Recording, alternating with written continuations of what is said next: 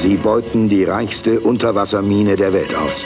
Sie liegt 3000 Meter unter der Meeresoberfläche. Sie sind isoliert vom Rest der Welt. Aber sie sind nicht allein. Denn irgendwo in ihrer Nähe liegt ein tödliches Geheimnis begraben. Williams, melden Sie sich. Was geht da draußen vor? Das ist russisch. Leviathan. Meine Sauerstoffanlage ist ausgefallen. Ich verliere Druck und kriege keine Luft mehr. Die einzige Vermutung, die Sie haben, und mehr ist es nicht, ist, dass vor Sixpacks Tod gewissermaßen eine genetische Veränderung stattgefunden hat. Die ganze Besatzung ist gefährdet. Was ist, wenn es nur blinder Alarm war? Was reden Sie denn da? Ein Mann ist bereits gestorben. Die müssen noch am Leben sein. Blödsinn, los weiter. Spülen wir es raus, Doc. Was heißt rausspülen? Das sind immerhin Menschen, keine Werden Sie uns endlich abholen? Sie haben gesagt zwölf Beantworten Stunden. Sie die Frage, wann holen Sie uns ab? Ich hoffe, in den nächsten 48. Wir werden nicht draufgehen, wenn du dein... Hallo und herzlich willkommen zu einer Bahnhofskino Extended Edition, zu einem wunderbaren Film mit einem wunderbaren Gast, den ich das erste Mal begrüße am heutigen Abend. Es ist der Kolja Senteur und wir sprechen über Leviathan oder Leviathan aus dem Jahr 1989. Was, äh, was bevorzugst du, Kolja? Eindeutig Leviathan. Hallo. Hallo erstmal. Es, genau. ist, es ist ein bisschen leichter, ne? Ja, Leviathan. Es, es geht, wenn man es ein bisschen übt, aber ich finde den Wortklang von Leviathan auch äh, beeindruckend, muss ich sagen. Ich mag das Wort. Ich mag die Kreatur auch, aber äh, den Film sowieso. Deswegen habe ich ihn ja auch äh, vorgeschlagen.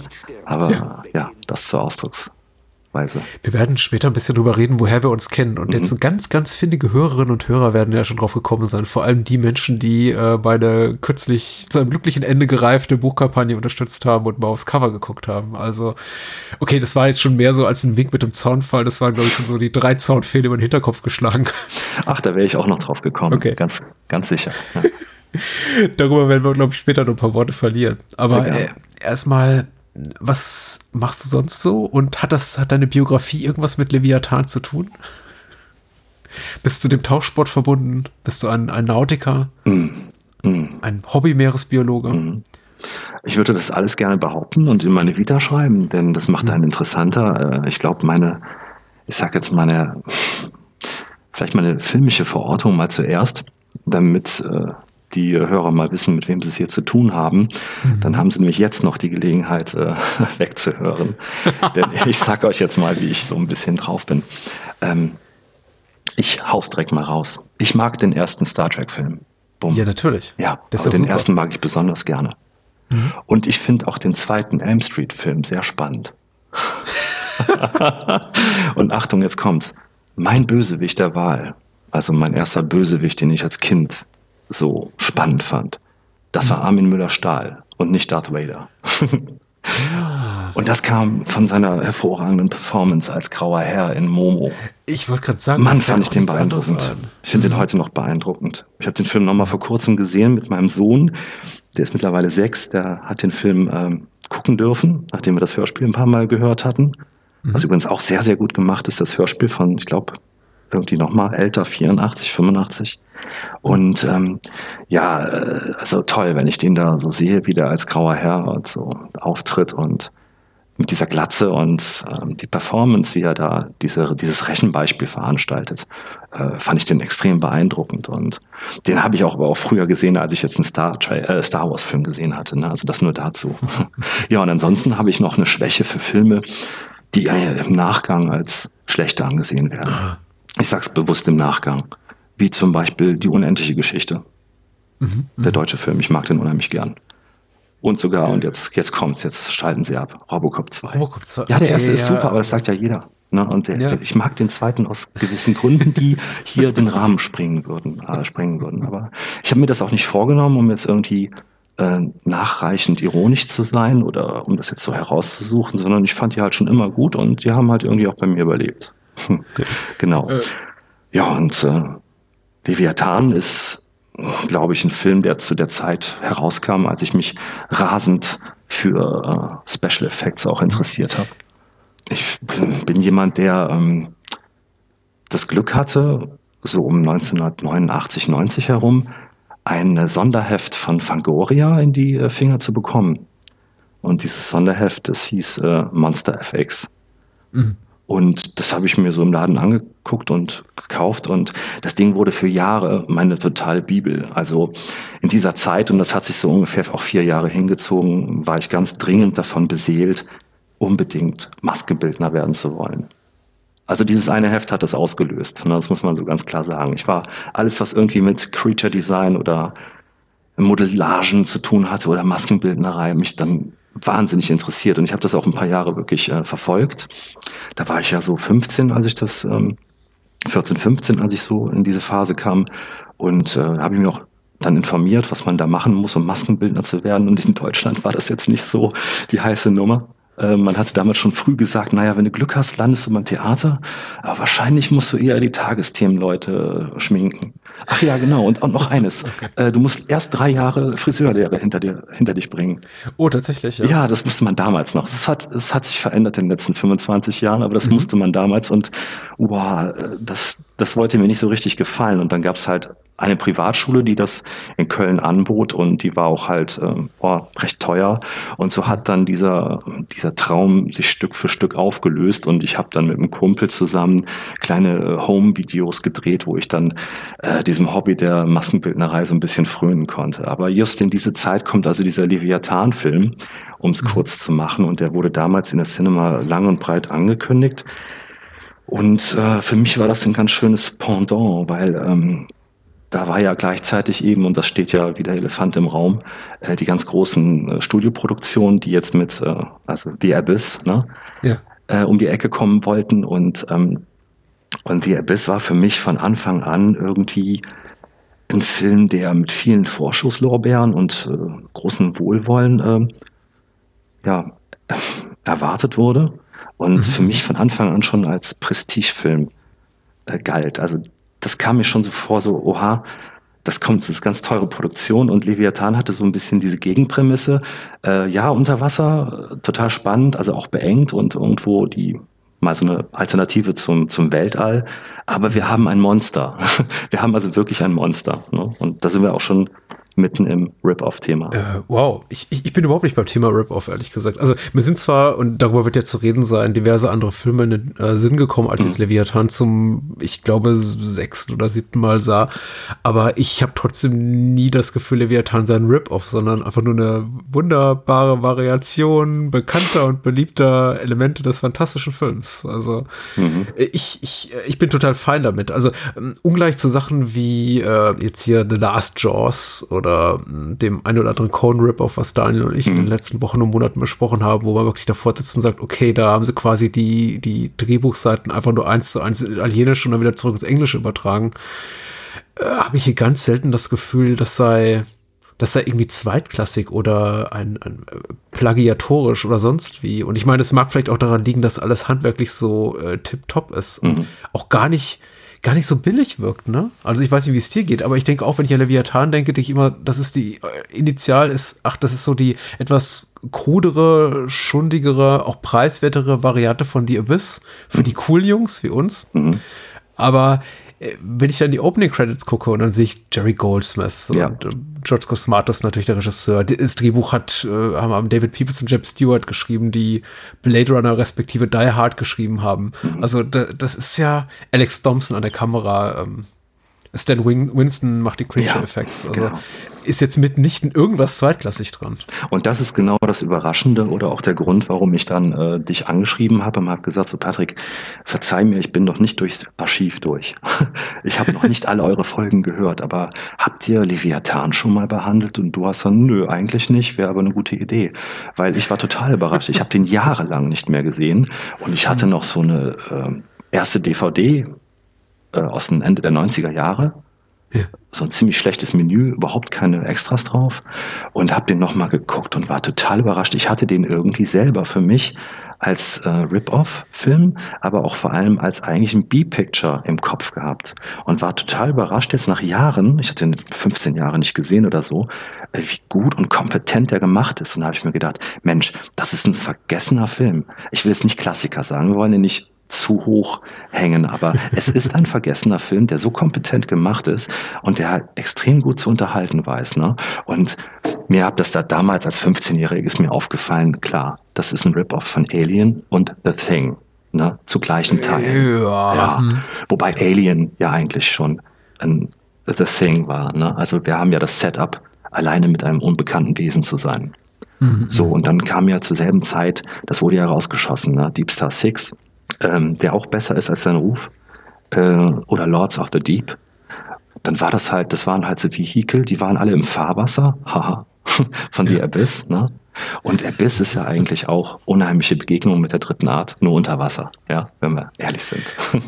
Ja, klar. Und äh, mir ging es auch so, ich, als der Film so zehn Minuten alt war, dachte ich, wow, das ist wirklich gut gemacht und da müssen wir vielleicht mal drüber reden. Hast du die Vermutung tatsächlich, weil du sagtest, im Fahrwasser von dir bist, dass Leviathan mit dem Gedanken produziert wurde, da kommen wir mal James Cameron und seinem großen Unterwasser-Epos zuvor und schießen den vorher raus? Oder ist es einfach nur dem Zufall geschuldet, dass sie relativ gleichzeitig rauskam? Weil ich glaube, Leviathan kam sogar noch ein Vierteljahr vor Mhm. Abyss raus. Ja, es gibt ja durchaus so Sachen wie diese äh, Rip-Off-Produktion, die die Asylum, ich weiß nicht, ob das was sagt, äh, produziert, die ja wirklich dann auch so aussehen wie in sieben Tagen abgedreht und sieben Tage später äh, vertont, gemastert und auf eine Blu-ray gepresst. Aber Leviathan sieht eben schon so aus, als ob da viele Menschen bestimmt ein Jahr oder länger dran saßen.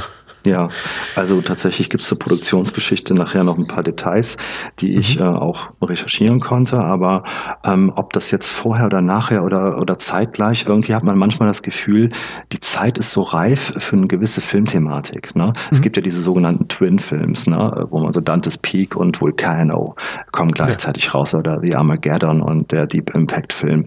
Und man weiß es nicht so genau. Ich habe ja damals ist doch auch äh, dieser, wie, wie hieß er noch, Zombie Due ähm, von Fulci.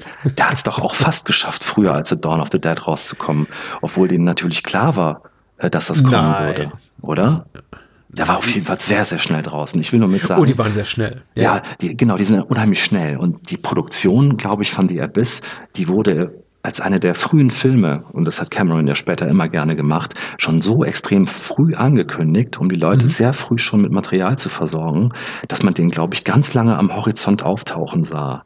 Ähm, aber es ist reine Mutmaßung, da hast du recht. Du, äh, keine Ahnung, war jetzt auch reine Kaffeesatzleserei, aber ich fragte mich eben, ob äh, Cameron nach Terminator 84 und Aliens 86 schon so diese Cloud hatte, das Prestige, um äh, andere Filmschaffner drauf zu bringen, mal schnell da auch was rauszuhauen, was in dieselbe Kerbe schlägt inhaltlich. Also dafür wirkt es mir dann doch ein bisschen zu, einfach zu hochkarätig besetzt, weil George Cosmatos wird ja auch mal ein bisschen gerne abgetan als der Typ, der eben die äh, Stallone-Action-Filme machte und dann später halb so semi-erfolgreich noch so ein, so Neo-Western inszeniert. Tombstone, ja.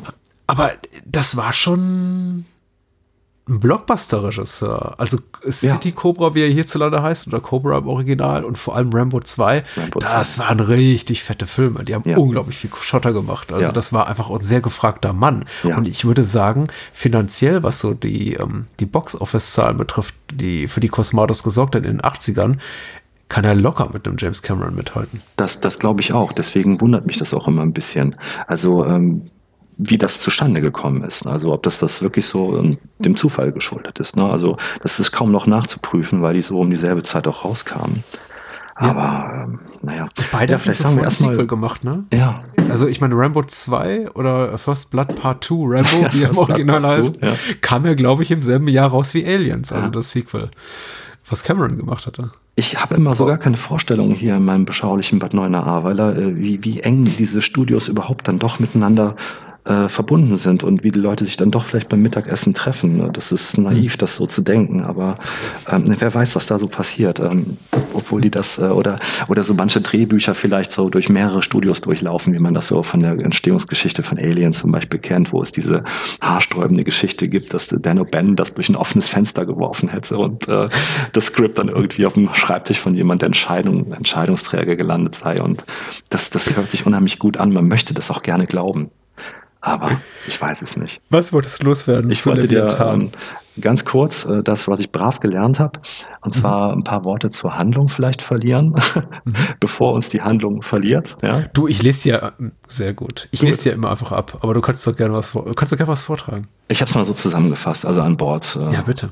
einer Unterwasserstation im, glaube ich, Atlantik äh, schürfen Minenarbeiter nach Metallen aber diesmal halt eben nicht auf dem Mars, sondern unter Wasser.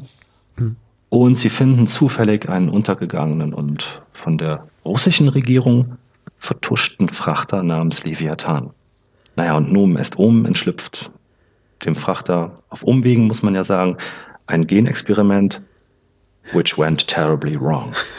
Und äh, die Russen waren wohl mal wieder beschäftigt damit, einen Supersoldaten zu züchten, werden wir später erfahren, also einen Hybriden. Und dieses Genexperiment findet äh, in unserer Besatzung, der wir jetzt gleich folgen werden, also nicht nur immer neue Wirte, sondern schafft es sogar ungesunde Symbiosen mit der menschlichen Struktur einzugehen. Und da sind wir ganz schnell bei der John Carpenter-Fassung von The Thing. Richtig. Das dauert aber relativ lange. Auch das, das was schön, mich ne? immer wieder überrascht äh, mhm. äh, beim Wiedersehen. Nicht nur, dass der Film sehr viel äh, wertiger äh, aussieht, als ich ihn in, in, Erinnerung habe, sondern dass, dass, es auch relativ lange dauert, bis dann so diese ganze wirklich äh, plakative Effekthorror kommt. Ja, toll, ne? Also Cosmatos versteht das oder die Drehbuchschreiber verstehen das einfach, die Figuren äh, zu etablieren. Die werden gut etabliert. Man bekommt genügend Zeit und Alltag präsentiert, um sich mit den Figuren äh, charakterspezifisch, also benehmen die sich dann auch, werfen sich so kleine Kleinigkeiten zu, äh, sodass man sich für sie interessiert. Ne? Weil das ist ja wichtig, weil ansonsten wären sie uns ja später furchtbar egal. Ne? Aber so ein bisschen den Alltag und jeder kriegt so ein kleines Character-Movement äh, verabreicht, womit man dann ein bisschen weiß, wie man vor sich hat. Ne? Und da sind wir eigentlich auch schon im, in dem Thema mit äh, Team und Charaktere. Also das finde ich ganz schön. Die Figuren haben ja untereinander oder auch die Schauspieler, muss man ja sagen, mhm. äh, eine ziemlich gute Chemie. Und die Art und Weise, wie sie eingeführt werden, überrascht tatsächlich auch positiv, weil es ist nicht so, ähm, sagen wir mal so, es ist äh, zwar effizient ökonomisch erzählt, die Figuren werden nicht, äh, besitzen keine, boah, die, die, die Nerven überstrapazieren oder die, das Sujet des Films überstrapazierende Tiefe, also das ist alles schon relativ oberflächlich, aber es ist eben nicht so, ich denke immer an diese Gimmick-Charaktere oder Figuren in Filmen, die so eine bestimmte Eigenschaft haben, die sie komplett definiert. Und äh, solche gibt's eben auch, wie zum Beispiel Sixpack, würde ich sagen, den hier Daniel mhm. Stern spielt, ja. der, äh, ich glaube, ein Jahr später dann diesen, auch einen riesen Durchbruch hatte mit Kevin allein zu Hause. Das fliegende Auge war vorher, glaube ich, ne? Ja, fliegende, oh ja, war, war, war vorher. Aber ich mhm. glaube, das hat ihm nochmal seiner Karriere nochmal so ein bisschen Antrieb gegeben, nochmal ein bisschen mehr als, als, als das fliegende Auge. Äh, wobei ich den auch ganz toll finde. Können wir übrigens als nächstes auf die Liste setzen, das ist ja auch alles mit Roy Scheider ist super. Stimmt. Äh, aber abgesehen davon finde ich die Figur eigentlich relativ sorgfältig gezeichnet. Ich mhm. meine, wir haben hier äh, Mac Foster als Bösewichtin, Konzerntype, Typin. Mhm. Die ist ja auch eher, glaube ich, mit der, mit der breiten, breiten Feder gezeichnet. Aber ansonsten, doch, ich bin eigentlich ganz happy damit, wie, wie die Mac Figuren einge eingeführt werden. Ja. Mac Foster ist ja für mich immer die Charlotte Rampling des B-Movie. Ja, ja. Vielleicht ist sie auch so ein Anteil daran gewesen, warum ich das so wahrgenommen habe. Es ist äh, unfair eigentlich. Er hat ja gruselige Augen. Faszinierend oder gruselig? Es ist so ein bisschen hybridartig. Ich, ich habe halt, ähm, ja, die Figuren. Ähm, ich habe mich gefragt, ob die gute Chemie geschrieben ist, also im Drehbuch steht, oder ob das auch ein bisschen von den Schauspielern kommt, weil die ja, und das wissen wir ja, ähm, die haben ja wohl ein paar Wochen, einige Wochen haben die ja in Rom gedreht. Ne? Die haben ja in dem ehrwürdigen Cinecittà in Italien gedreht. Und ich stelle mir das halt so vor, vielleicht mag das jetzt naiv sein, aber dass die äh, Schauspieler da genug Gelegenheit hatten, sich äh, auch schon ein bisschen kennenzulernen. Weil die haben ja jetzt nicht dann danach den, den Settern verlassen und sind dann in ihre Beverly Hills äh, Hills gefahren, sondern ich denke äh. mal, die haben wahrscheinlich im selben Hotel äh, genächtigt und sind zum selben Italiener gelaufen und haben da was gegessen. Und ich glaube, äh, wenn man so im, im, in einem anderen Land dreht, als Crew, dann schweißt das auch ein bisschen privat zusammen. Also das kann ich mir so vorstellen. Das klingt nach so einem Besammensein, auch nach Drehschluss. Und ich glaube, das springt so ein bisschen im Film über. Ich meine, die, die gute Chemie, die sich wahrscheinlich auch hinter den Kulissen abgespielt hat, die, die sieht man im Film an. Also ungleich zu The Abyss, der ja eine, ich glaube, legendär berüchtigterweise katastrophale Produktion war, wo ich glaube, so, so, so ziemlich jedes Mitglied der Besetzung zwischendurch mal gesagt hat, ich schmeiße alles ja. hin. Aber was, glaube ich, auch eben auch der Tat, also ich glaube vor allem Mary Elizabeth Mastrantonio, die die weibliche Hauptrolle spielt hat, irgendwann auch mal so, so sagt die Gerüchteküche das Set verlassen und ist drei Tage nicht wiedergekommen. Ich, ich weiß nicht, man, man soll nicht von äh, persönlichen Befindlichkeiten der Schauspieler und Schauspielerinnen jetzt irgendwie auf die, auf die Darstellung der Figuren vor der Kamera schließen, aber es wirkt alles sehr harmonisch. Und ich finde das eben auch gut. Das tut dem Film gut. Das äh, ist eben auch noch etwa, etwas, finde find ich, was diesen Film hier maßgeblich von sowas wie John Carpenter's das Ding äh, unterscheidet, wo alle sofort anfangen zu intrigieren und misstrauisch Ja. zu werden. Ja. Und es gibt diese, diese Paranoia, die natürlich wunderbar funktioniert für den Carpenter-Film. Aber ich bin hier regelrecht dankbar dafür, dass, dass das eben nicht so ist, sondern die alle sehr, sehr lange versuchen, wirklich den Laden am Laufen zu halten. Also Und das auch das, akzeptieren, wenn Peter Weller sagt, ich, ich, ich sag euch nicht, was wirklich passiert ist, ihr seid mal schön ruhig und alle, hm, hm, okay, okay, du Mhm. bist der Chef. obwohl es bei, äh, bei Peter Weller als äh, Beck oder Ja. wie er dann schon mal spitznamig äh, Becky genannt wird, ähm, schon lustig ist, man, man merkt ja dauernd, dass, also er ist ja ständig um Kompetenz bemüht. Ne? Hast du es gesehen, der, er versucht sich ja auch so gewisse Führungsqualitäten drauf zu schaffen, äh, wenn er so in der Freizeit gerne mal diesen, dieses Buch liest, The Minute Manager. Das ist mir aufgefallen. Ja, achso, ja, ja, ja, Ne? stimmt. Das stimmt. ist ja so ein 80er-Jahre-Klassiker des, äh, wie schaffe ich es, Führungsqualitäten ähm, äh, zu generieren und wie schweiße ich mein Team zusammen damit. Ne? Und das finde ich lustig, dass das so ganz kurz gezeigt wird, wie er das Buch äh, liest. Also in, in so einer gewissen, ah, ich bin ja nur hier reingerutscht in diese Situation und sorry, aber ich muss halt auch ab und zu mal einen Befehl loswerden und bitte nenn mich nicht Becky. Ne? Äh, das ist so, so ein äh, schöner. Ich, äh, ich muss zugeben, ich kenne äh, die deutsche Version. Ich mache mal gerade einen Sprung. Ich kenne nur die deutsche Version von Leviathan. Das heißt also mit anderen Worten, ich habe auch äh, mich sehr über diese Synchronstimme von Manfred Lehmann äh, hier gefreut. Du, ich habe noch nie die deutsche Version gesehen. Ah, okay. Also in Deutsch äh, wird da von der Manfred Lehmann gesprochen. Jetzt habe ich es aber erzählt und äh, der ist ja Kurt Russell, der ist ja Bruce Willis und damit haben wir natürlich eine sehr populäre Stimme noch im Film und ähm, ja, ich finde, er kriegt das ganz gut hin, so diese Ambivalenz auch zu transportieren. Ähm, ich bin durchaus auch ein deutscher Synchro-Fan. Ja, Ja. wie gesagt, dass die Leute so ganz gut miteinander arbeiten, das kann die Kamera auch irgendwie nochmal ganz gut einfangen. Also zum Beispiel, wenn die sich die so untereinander Blicke zuwerfen oder sich nur mit so einem Nicken verstehen. Also so eine nonverbale Kommunikation.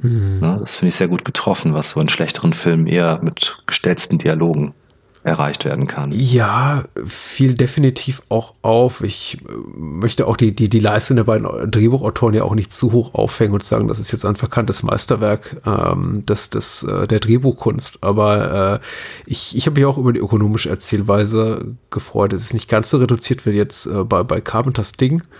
Aber es ist eben auch nicht so, dass sich die Figuren ständig äh, den nächsten äh, zu erwartenden Handlungsschritt entgegenschreien. So von wegen, wir müssen jetzt das und das tun, da passiert das und das, sondern oft halten eben auch einfach nur mal die Klappe. Und dafür ist eben auch Peter Wellers Figur zuständig. Was ich gut finde, gut funktioniert, bis auf die Tatsache, dass ich mich wirklich jetzt auch beim wiederholten Mal gefragt habe, wie ist das eigentlich mit dieser hier schiffsinternen oder Unterwasserstationsinternen Hierarchie. Ich habe dort so bewusst Ränge, militärische Ränge nie wahrgenommen, aber es wird ja eigentlich relativ zu Beginn, ohne dass es jemals jemand in Frage stellt, etabliert, dass schon hier der Doc, also Dr. Dr. Thompson, Richard Cranner spielt den, mit dem er kosmatisch schon bei Rambo zusammengearbeitet hatte, und äh, eben Beck, also Peter Weller, so die Chefs an Bord sind. Mhm, genau.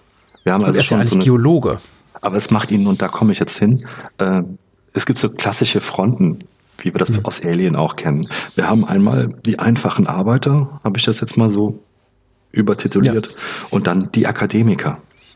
Ich glaube, darum geht's. Ich glaube, Peter Weller ist äh, genau Geologe. Amanda äh, wird demnächst, also Amanda Pace meine ich jetzt als Willy, äh, äh, geht, wird demnächst in die Raumfahrt gehen, ist also bestimmt auch irgendwo der Physik mindestens zugetan und der Doc ja sowieso, der, der Doc, der sowieso mal nebenbei äh, erwähnt, was er nicht alles für Sprachen spricht, ne? Äh, Deutsch, äh, Spanisch und ein paar äh, Brocken Suaheli und Japanisch sowieso und ganz witzig, also der ist Überkompetenz, ne?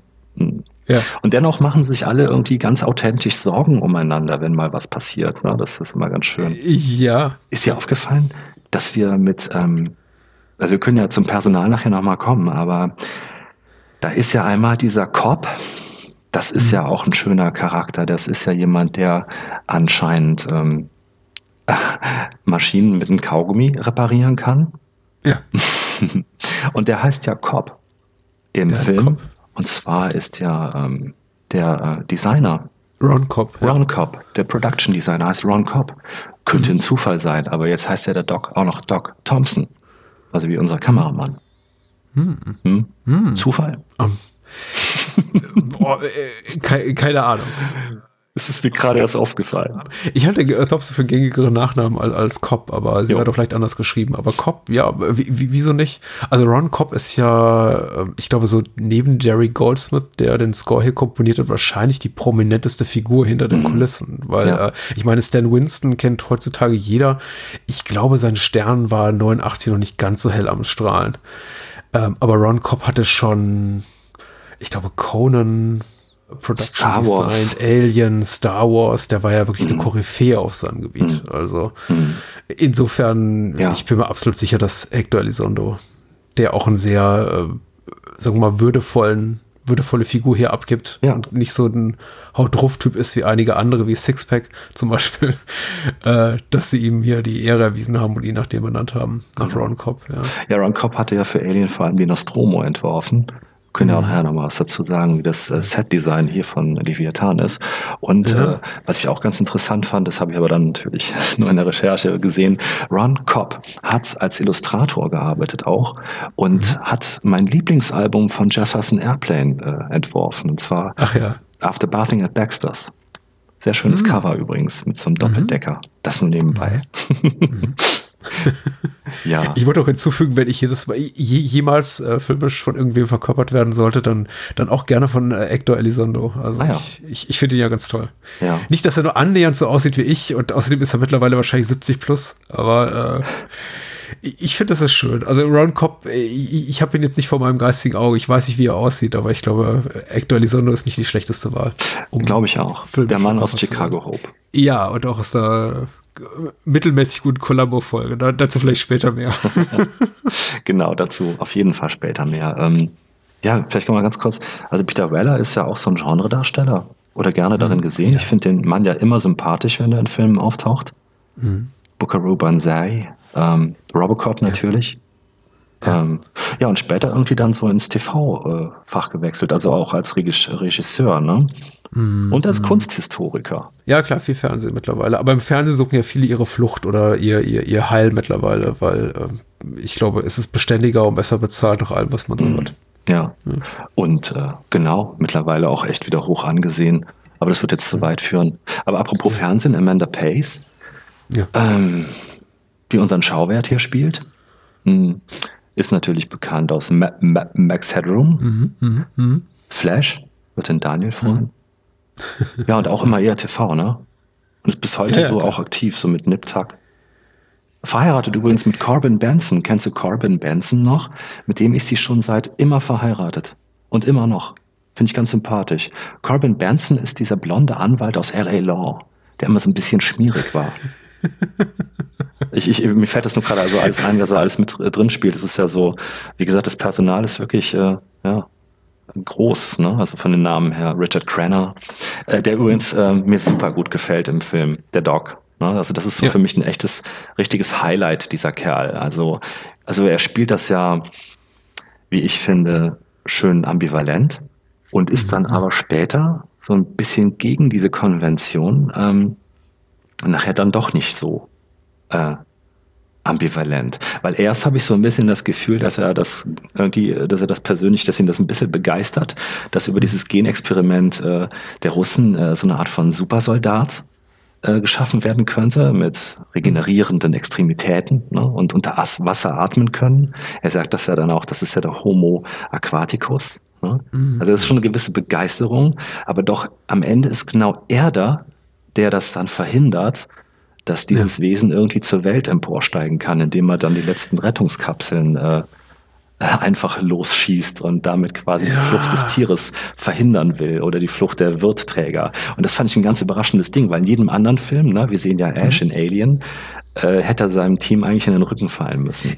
Richtig, auch war auch meine Erwartungshaltung, die ja. dann der Film unterlaufen hat und was ich sehr, sehr gelungen finde tatsächlich und, und also ihn auch so als ambivalente Figur zurückzulassen, jetzt auch beim wiederholten Sehen bin ich mir immer noch nicht, also ganz persönlich meine eigene Gefühlslage betreffend darüber im Klaren, ob er denn wirklich für mich so ein Bad Guy ist oder einfach ein vielleicht tragischer Good Guy, weil er, er will ja schon das Richtige tun. Klar mhm. sorgt er durch seine Tat hier die ganze Rettungskapsel abzuschießen und äh, das Entkommen von dieser Unterwasserstation zu verhindern, äh, für den, für den sicheren sicheren Tod der Besatzung oder den gemutmaßten, der tritt ja dann später auch nicht ein für alle. Ähm, aber er tut es ja mit den besten Absichten. In, dem Best, in bester Absicht. Mhm. Äh, sehr tragische Figur, ja. Ja, stimmt. Überraschend komplex auch für diese Art von Film. Überraschend. So eine, so eine, Rolle zuteilt. Ernsthaft gespielt von ihm. Also, ja. ist, ich meine, Richard Crenner, ähm, auch Rambo, ne? Ich glaube, alle ersten ja. drei Teile. Und Colonel Troutman, ja. Ja, und auch da schon äh, natürlich diese Begegnung mit äh, Jergis Pan Kosmatos, ne? Und äh, von daher vielleicht so auch, und auch äh, Cosmatos hat ja auch schon mit Peter Weller vorher zusammengearbeitet. In so einem äh, Rattenthriller. Den kenne ich wahrscheinlich nicht. Origin Unknown. Ich habe den deutschen okay. Titel jetzt gerade nicht da. Ein das, ziemlich äh, ernsthaft gefilmter Rattenterrorfilm. Mhm. mhm. Mit einem sehr blutjungen Peter Weller. Also auch die kannten sich okay. schon vorher. Unheimliche Begegnung auf Unknown Origin. Okay. Ja. Nie gehört. Okay. Nie gehört. Okay. Also sieht gut aus. Mit Shannon Tweed. Okay. Ja. Auch so, eine, so ein fast vergessenes 80er-Gesicht. Ja, ja, ich, ich finde ja tatsächlich Cosmatos Karriere interessant, weil er hat nicht viele Hits gehabt, mhm. aber die wenigen, die er hatte, die haben ihm eigentlich so der Rest seiner Karriere ermöglicht und auch später Sachen zu machen, die eben keine ähm, sicheren Erfolgsgeschichten waren. Ich meine, es könnte man argumentieren, sowas wie Tombstone 1993 zu machen. Ein Jahr nach Der mit dem Wolftanz ist eine relativ sichere Nummer, aber ich habe zum Beispiel Tombstone als sehr, sehr schroff und hm. zynisch, also etwas, das, etwas, was völlig anders ist als Der mit dem Wolftanz in Erinnerung. Also schon so nach, nach dem Motto, danke, dass ihr mir euer Geld gibt, liebes Studio, in der Hoffnung, dass ich dort den nächsten Kevin Costner Superhit hier mache. Hm. Aber ich mache jetzt mal was völlig eigenes. Nämlich eigentlich so, so einen richtig zynischen Spätwestern. Ja, ich glaube, es ist auch beides in seiner Person vereint. Wir haben ja mit Cosmatos äh, einen äh, Regisseur, der ja, ähm, also der, der ja. wird ja, der war ja am Set wohl recht äh, despotisch, wenn man mhm. die Schauspieler fragt. Aber wenn du die technische Crew fragst, also alle Leute, die mit dem Setbau und mit den Special Effects zu tun hatten, die haben dann an anderer Quelle gesagt, äh, Uh, no, he was a big-hearted person.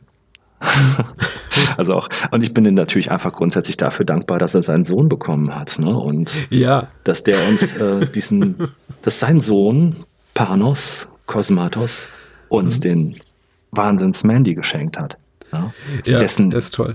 ersten fünf Minuten mein schönstes Filmerlebnis im letzten Jahr waren. Mhm. Ja, also, dass es äh, Mandy wie Mandy anfängt. Ich meine, Mandy ist ein toller Film. Das ist ohne Frage, aber die ersten fünf Minuten, äh, die machen mir echt Gänsehaut, wo die Kamera über diese Wälder fliegt und ähm, wir diesen Arbeiten zuschauen und diese, diesen Hubschraubern folgen. Mhm. Und dazu dieses Starless von King Crimson. Ne? Mhm. Da kriege ich Gänsehaut. Starless von King Crimson in einem Film, das hätte ich nie erwartet.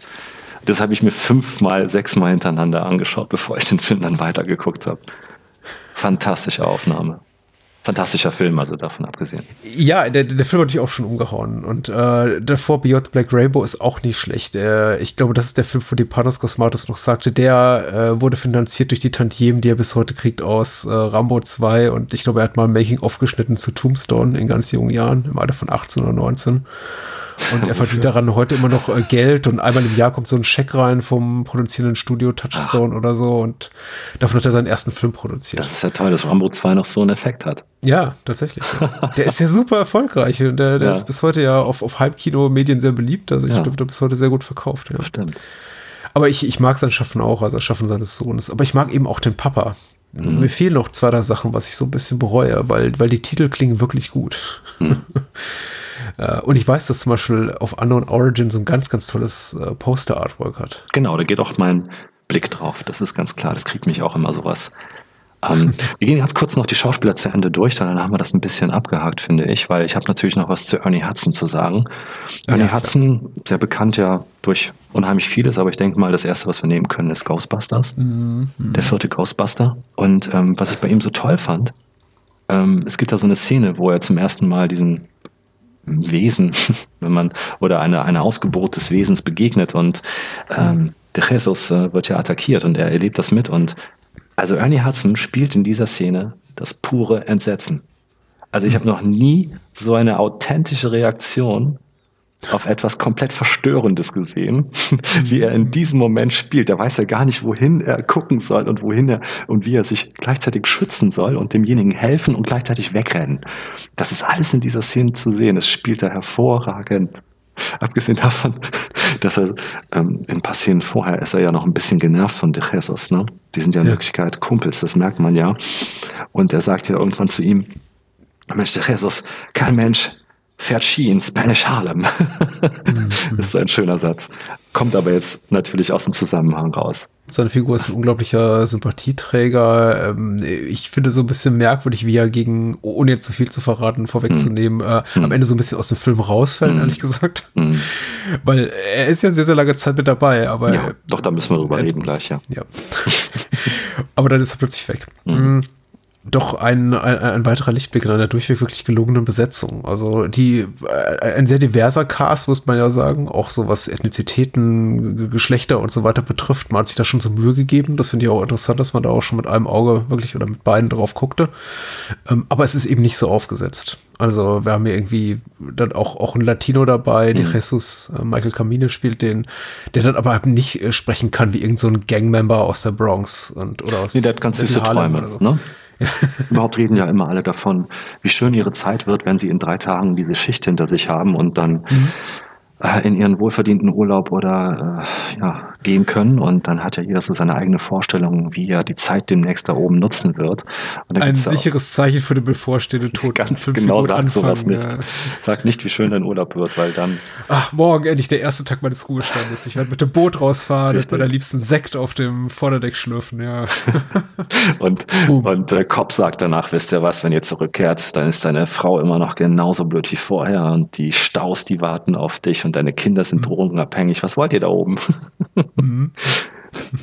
Michael Camino sollte man erwähnen. Ich, ich, ich guckte so seine Performance an und äh, fragte mich ein bisschen. Also ich hatte ihn schon ein, zwei Sachen gesehen. Er, er taucht mal ganz kurz auf in Scarface von De Palma. Mhm. Äh, aber ich, ich habe seine Rolle, nicht, äh, seine Karriere nicht weiter verfolgt und dachte mir, hm, was hat er sonst noch so gemacht? Ja. Der ist so eigentlich gut und der ist auch nicht irgendwie uncharismatisch und so. Mhm. Äh, die traurige Tatsache ist einfach, dass er, glaube ich, kurz nach äh, Veröffentlichung des Films auch verstorben ist. Genau, einfach verschwunden mit 30. Ja. Died of AIDS-related illness. Ja. Ah ja. Ein frühes äh, AIDS-Opfer. Ja. Todesopfer. Mhm. Apropos verschwunden, Lisa Eilbecker. Ja, die haben drin. wir noch, genau. Mhm. Ist noch drin und die verschwindet ja auch Mitte der 90er von der Show-Bildfläche zumindest. Die ist ja nicht gestorben oder so, aber hat einfach mhm. sich aus dem Filmgeschäft zurückgezogen, nachdem sie eigentlich mit ja, Beverly Hills Cop einen ziemlich großen Hit hatte, ne? Ja. Und hier ja auch, naja, das ist jetzt hier vier Jahre später noch oder fünf Jahre später nach Beverly Hills Cop schon irgendwie nur noch so Dritt-Viert-Besetzung ist. Auch ein bisschen, naja, schade, aber auf mich hat sie jetzt im Film auch nicht so den Eindruck gemacht muss ich zugeben. Naja, ihre Rolle ist auch schwach definiert. Ja. Sie ist wirklich primär, ich, so wie ich es verstanden habe, so eine Art, also das Love Interest oder die Freundin von Sixpack. Ja, Zwangsfreundin, also so eine Ja, äh, genau. Also äh, Sixpack ist eigentlich eine Figur, die, der, deren Name sich nicht auf seinen durchtrainierten Körper bezieht, sondern auf die Tatsache, dass er, glaube ich, gerne einfach einen über den Durst trinkt. Mhm und äh, einfach so ein bisschen laut und, und, und proletarisch unterwegs mhm. ist. Und diese Albachers Figur scheint das ja gleichermaßen zu nerven und auch ein bisschen anzutören. Natürlich, genau. Weil sie wahrscheinlich im Herzen doch irgendwie auch so drauf ist. Überhaupt äh, Daniel Stern als äh, Sixpack, nur mal ganz kurz, äh, das jetzt wirklich nur so ein bisschen hineingeworfen. Hattest du auch ein wenig das Gefühl, der erinnerte mich irgendwie an Kramer, teilweise in seinem Spiel. An Kramer okay. aus Seinfeld natürlich, ne? Mhm, mh, mh. Und ich dachte, nee, das kann ja eigentlich nicht sein. Das ist vielleicht nur von mir hineingedacht, weil Kramer äh, ist ja auch 89, glaube ich, ne? Seinfeld startet 89. Ja, richtig. Mhm. Ja, und das wäre jetzt ein bisschen sehr früh, da schon so eine Art von Referenz zu spielen, aber irgendwie äh, es drängte sich auf. Vergessen wir das. nee, das können wir ruhig mal erwähnen. Äh, ist mir tatsächlich jetzt nicht gekommen, der Gedanke. Er ist der Einzige, der so ein bisschen overacted, ja. Hm.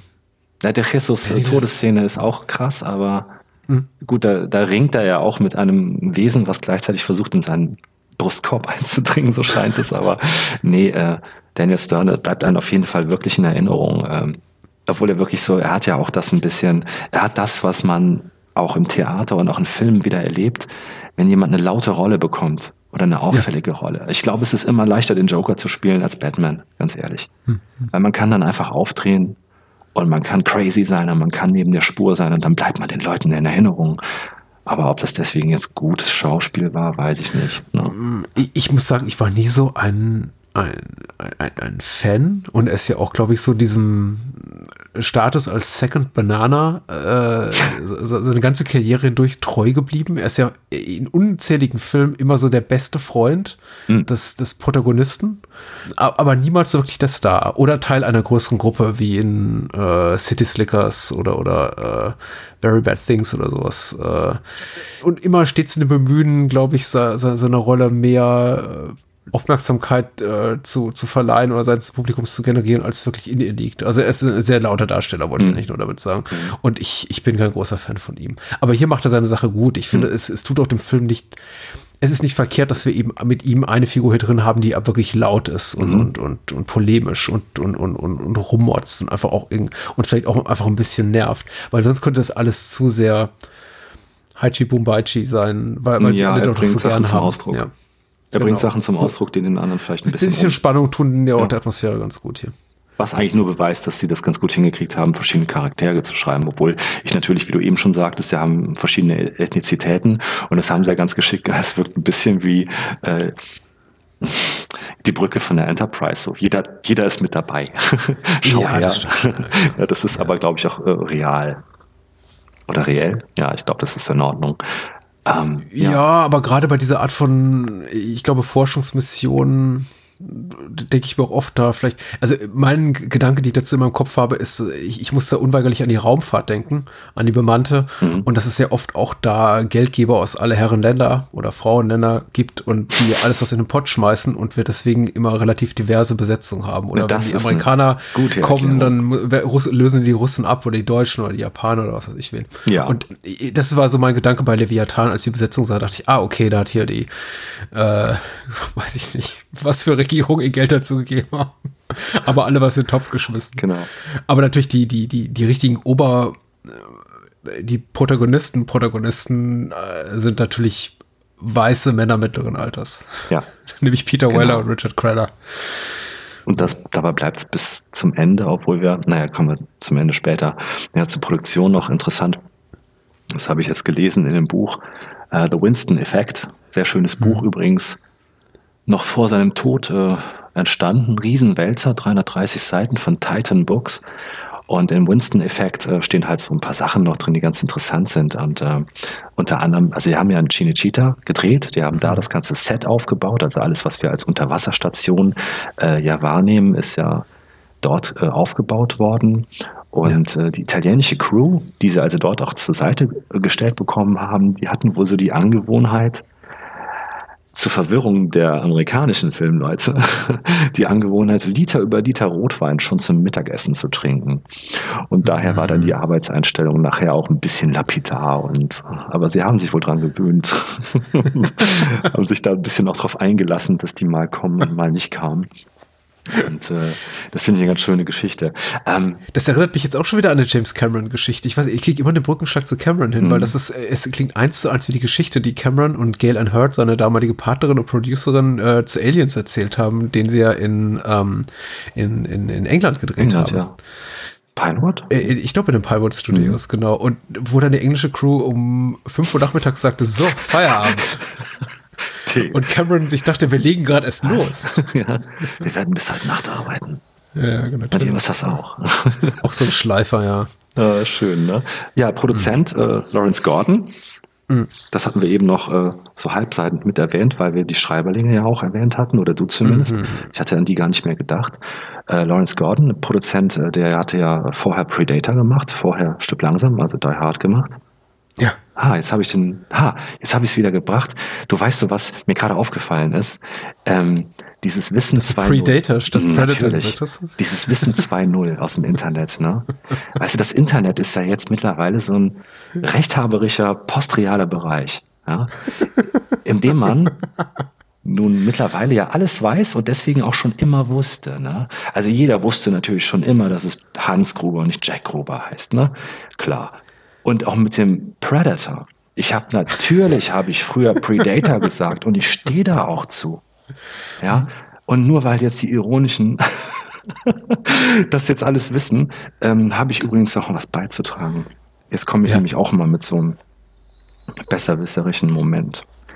Ähm, du erwähnst und magst ja deinen äh, holländischen Regisseur Paul Verhoeven ganz gerne. Ah, ne? jetzt kommt's. Ja, Mhm. das ist klar, dass wir Deutschen äh, versuchen, dieses OE immer als Ö auszusprechen. Die sa- meisten sagen dann Verhoeven. Ne? Ich nicht.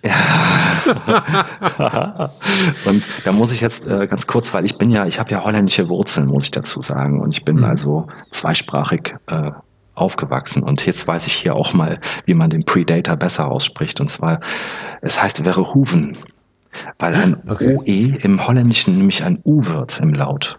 Das heißt Verhoeven. Verhoeven. Paul Verhoeven. Genau. Du, äh, ich glaube, Predator und Kim Basinger sind so die beiden einzigen Sachen, bei denen ich Leute korrigiere, weil es mich tatsächlich stört. Und weil ich denke, ich, das ist vielleicht auch so, so ja sinnvolles Wissen für das spätere Leben, genau, dass man es vielleicht auch vermi vermitteln sollte. Aber ich gebe auch gerne zu, äh, anscheinend Paul Verhoeven äh, immer falsch ausgesprochen zu haben. Und äh, das stimmt, aber das ist absolut recht. Und natürlich habe ich auch zu Lethal Weapon bis in Anfang der 20er Reihen Lethal Weapon gesagt. Mhm, genau. Ähm, alles fein. Ich, ich stehe auch dazu. Ja. aber plötzlich habe ich ja ein Publikum, weil vorher war es nur der Schulhof und da haben alle gesagt, hm, hm, ja, hm, okay, und dann war es die Uni, ja, hm, ja, weiß nicht, wovon du redest, Paul Verhoeven, Paul Verhoeven nie gehört. Äh, und mittlerweile hören einem ja Menschen zu und man wird immer korrigiert. Hm. Ich meine, wir sollten dankbar sein, dass wir nicht über japanisches Kino Ja. sprechen. Ich hatte, hatte letztes Jahr einen äh, lieben Gast, Basti, herzliche Grüße und wir haben über ein japanisches äh, Film gesprochen und wir haben ein, ein, ein, ein, eine Checkliste bekommen mit Korrekturen Wow. zur richtigen Aussprache aller am Dreh Beteiligten hinter und vor der Kamera. Mhm. Und ich dachte, okay, das ist nicht der Sinn dieses Formats, aber Mhm. egal, zurück zu Leviathan. Und Ja. danke für die Aufklärung. ich musste den loswerden. Ähm, Nee, ist richtig gut. Ich habe ähm, noch ein ganz schönes Ding und zwar ähm, die Unterwasseraufnahmen, die vermeintlichen Ja. Unterwasseraufnahmen im Film, gerade zu Beginn und immer mehr wieder interpunktiert im Film. Die sind ja im sogenannten Dry for Wet Verfahren, also trocken als nass dargestellt Verfahren, wobei also das Filmset ähm, durch Beleuchtung und so diffusierende Kamerafilter und auch natürlich Rauchmaschinen äh, so eine natürliche Unterwasserlandschaft suggeriert. Übrigens sehen die Setfotos davon tatsächlich aus wie zu besten Pandemiezeiten, weil nämlich die Crew, also die Effektcrew, die zwischendurch Sachen machen muss, immer so Ja. Mund-Nasen-Masken tragen mussten, weil das ganze Set in so einem Rauch lag. Und um so dieses Diffuse hinzubekommen, dieses Unterwassergefühl. Und äh, es ist dann so, dass sie die Aufnahmen wohl auch mit einer leichten Zeitlupe dann versehen. Und vor der Kamera fliegen dann so träge kleine Aschepartikel herum, die so aussehen wie, also sie erwecken halt den Eindruck, dass irgendwelche Kleinmasse im Wasser wirbelt. Ja? Und dann haben sie halt hier und da noch einen Fisch auf ein Glas gemalt und der Eindruck stimmt. Ne? Und die Kamera hat zudem noch so ein recht hohes Niveau, als würdest du von, un, von oben herunterschauen, auf so eine Art Meeresboden-Situation.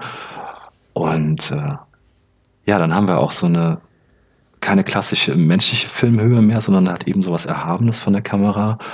Und äh, das ist mir damals natürlich nie aufgefallen. Ich habe das immer so hingenommen, von wegen, ja, das werden die schon aufwendig gemacht haben, weil Cameron hat es ja dann auch alles wirklich unter Wasser gedreht. Und hier ist halt Dry for Wet. Äh, Sehr reale Szenen, finde ich. Also die sehen total gut aus. Es wird natürlich auch gut gemixt. Also da werden Miniaturen, Modellbau quasi, gemixt mit realen Close-ups und das alles miteinander verschnitten und dann halt dieser ganze Blaufilter über alles drüber und du kaufst es der Sache echt ab. Ich, ich möchte sagen, man sieht es stellenweise, aber das ist auch einfach der Tatsache geschuldet, dass ich eben eben dieses Drehverfahren kenne und den Mhm. Film wahrscheinlich Genau, wenn häufig weiß, gesehen ja. habe. Ich, Mhm. ich glaube nicht, dass man so als äh, Otto Normal Video oder DVD oder Blu-ray Gucker, ich habe jetzt die Blu-ray von, von Shout Factory seit zwei, drei Jahren im Regal. Vielleicht sieht man es im hochauflösenden Format nur ein bisschen deutlicher.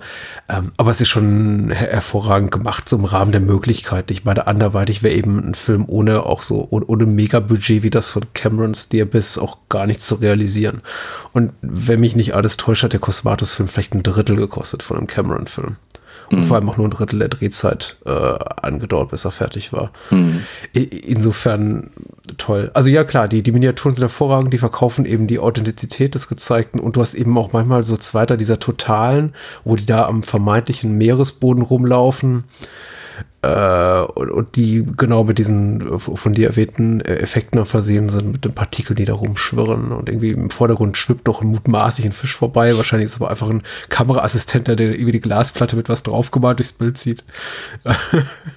also vor, die, vor der Linse wegzieht. Das Solange du nicht drüber nachdenkst, funktioniert das voll gut. Nee. Und der Film schließt ja auch ab mit echten Unterwasseraufnahmen. Mhm, und das ist genau. ja das, was man im Gedächtnis behält. Und das, äh, da, da, da lässt, ja ein, lässt man sich ja auch mental gerne austricksen, dass man man da rausgeht und denkt, ach, die waren wirklich die ganze Zeit im Wasser, ach, weil am Ende sind sie es ja auch wirklich. Mhm. Ja. Da gehe ich Na, durchaus klar. wieder mit dem, mit dem, mit dem Gehirn des 15-Jährigen äh, ran und möchte das auch einfach gerne hinnehmen. Ne? Obwohl ich gleichermaßen sehr an Special Effects interessiert bin und das natürlich auch sehr spannend finde.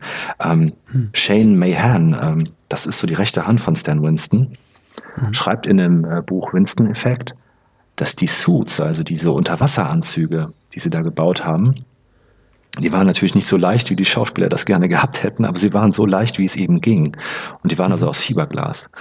Mhm. Und in den schweren Stiefeln haben die so kleine Blasbalge eingebaut, so dass man beim Auftreten auf dem Studioboden immer so kleine Staubwolken hat entstehen lassen.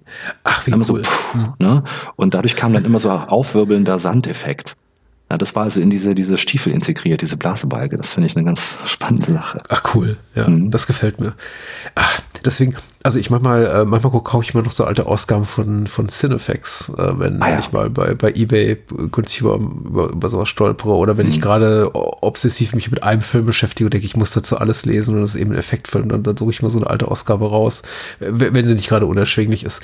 Und ich liebe das ja auch einfach über die, diese Tricktechnik aus dieser Ära zu, zu, zu lesen, als noch im, also vor, sagen wir mal so, vor der digitalen Revolution oder ich weiß nicht, was man die heute benennt. Also bevor Jurassic Park und Konsorten rauskamen, eben wirklich noch alles handgemacht war. Mhm. Und äh, das eben noch optische Tricks hieß und nicht äh, computergenerierte Images, wie, wie auch immer. Mhm. Und das wird dann, ah, das, das ist schon cool. Also das, das gefällt mir. Das ist irgendwie auch so eine coole, äh, wie heißt das, Thinking on Your Feet äh, mhm. Lösung für dieses Problem. Wie simulierst du äh, umherschwirrende Partikel, die natürlich äh, es geben wird, wenn du unter Wasser auf dem Meeresboden auftrittst und da dich einfach Staub oder Sand aufwirbelst? Klar. Mhm. Ganz leichte so. Asche. Mhm. Ja, cool. Mhm. Doch, das ist äh, ja. nice. Ich hätte das Buch auch gerne. Ich habe es mal gesehen, aber aus, aus kostentechnischen ja. Gründen verworfen. Ja. Für mich, der ich in dieser Zeit, wo ich äh, anfangs erzählte, dass ich Maskenbildner werden wollte, habe ich natürlich auch unheimlich viel modelliert. Also ich habe jetzt nicht mhm. nur irgendwelches Zeug auf Gesichter geschmiert von Freunden, die das nicht wollten,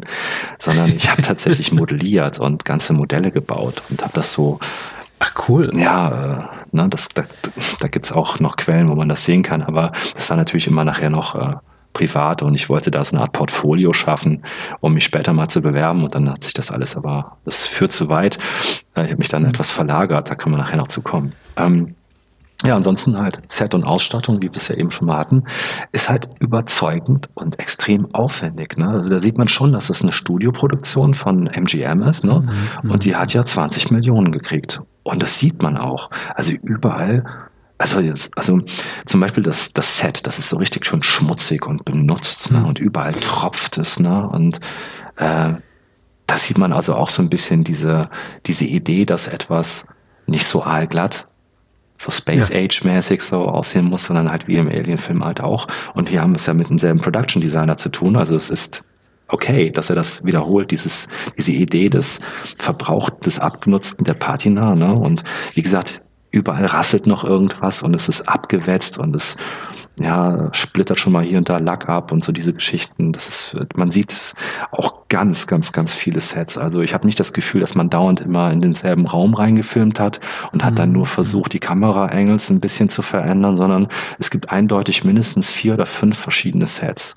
Und dadurch ist es authentisch. Du hast wirklich das Gefühl, es ist eine Station und die ist auch weitläufig. Ja, das stimmt. Ich meine, gerade in, in günstiger produzierten Science-Fiction-Filmen, die, die äh, überwiegend an einem Set, was eben größer wirken soll, als es ist, äh, äh, behilft man sich oft auch gerne mal mit Spiegeln oder irgendwie dunklen Ecken, mhm. äh, die, die suggerieren sollen, ach, da geht's noch weiter. Mhm. Aber hier steht wirklich auch alles, alles gebaut. Ähm, mhm. Und ähnlich fast wie in in, in dem Wolfgang Petersen Mehrteiler das Boot, äh, nehme ich den auch ab, dass es funktionieren könnte. Mhm. Das ist eben auch etwas, gerade wenn ich so auf äh, die, die Anfänger digitale Technologie gucke, was mich oft in älteren Filmen so ein bisschen rausreißt, ist, wenn ich so auch, auch schlechte Computeranimationen sehe oder Sachen, die nicht schlecht sind, sondern durchaus zeitgemäß für Anno 82, Carpenters das Ding oder, oder Aliens, dem Cameron-Film von 86, äh, reißt mich immer so ein bisschen raus, wenn ich denke, ach, wie, wie süß mit was sie sich da rumschlagen mussten. Hm. Leviathan ist, hat dieses Problem nicht, weil ich, was wir da sehen,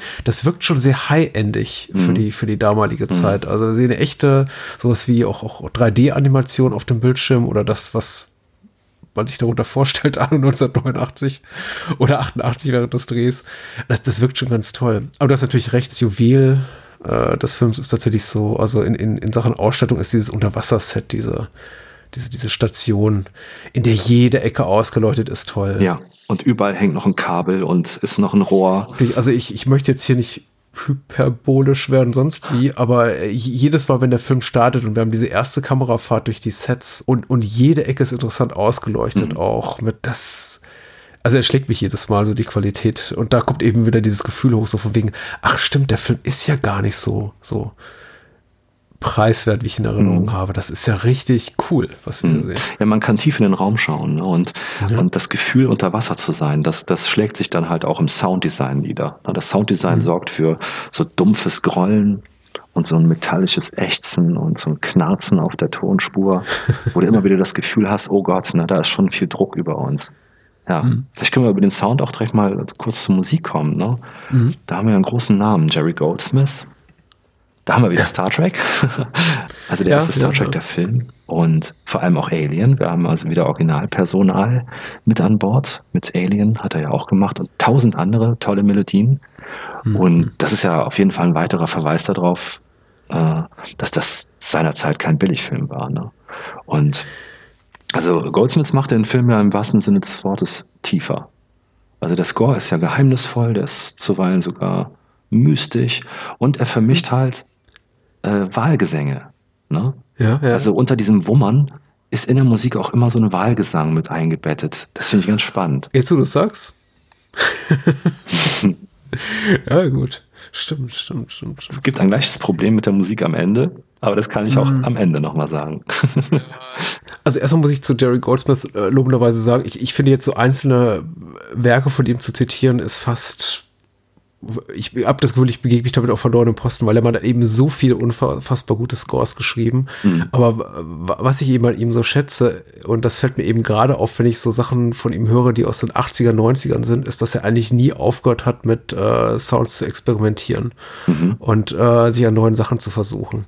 Und äh, das fand ich immer erstaunlich für jemanden, der schon so eine lange Karriere hinter, hinter sich hat, auch noch so mit, mit Anfängen im klassischen Studiosystem, dass er wirklich so bis spät in seine Karriere rein rumexperimentiert hat und sich ja neue Sachen äh, gewagt hat, so eine, fast schon so eine Wall of Sound, Phil Spector ähnliche äh, Wummer Musik, die, für die jetzt die, in den letzten 10, 15 Jahren Hans Zimmer so gelobt wurde, da sich daran mhm. zu versuchen. Ich denke also was wie Total Recall, ja, der ja auch durchaus, treibend, bei dem Ron Cobb übrigens, bei dem Ron Cobb übrigens auch Production Designer war. Ja. Äh, das ist, das waren echt coole Sachen. Also das habe ich damals nicht erwartet. Äh, heute kann ich meinen Finger drauf legen und sagen, ach cool, interessant, was er da macht. Ähm, aber ähm, damals habe ich natürlich nicht daran gedacht, als ich den äh, dann auf Video gesehen habe. Jerry aber heute jetzt, hm? Ist beweglicher. Er klingt nicht immer nach Jerry Goldsmith. Also John ja. Williams, äh, ne, der Gott, ähm, klingt sehr oft nach John Williams. Und Hans Zimmer wollen wir gar nicht erst mit anfangen. Aber hier ist eine Beweglichkeit. Ne? Also das ist ja wirklich deutlich. Er, er, hat auch die Möglichkeit, mit seinem Score äh, die ganze Filme zu retten. Also ich hatte kürzlich das Vergnügen oder nicht so große Vergnügen mit ähm, dem Dennis in, in unserem filmografischen Podcast, das Spielfilm über, über John McTiernans Medicine Man zu sprechen, der wirklich kein gelungener Film ist. Nein. Aber der hat so einen fantastischen, so einen absurd guten Score. Du möchtest eigentlich die ganze Zeit nur die Augen schließen und der, der Musik zuhören. Ja, das war eine gute Idee, also, bei diesem Film die Augen zu schließen. ja, tatsächlich.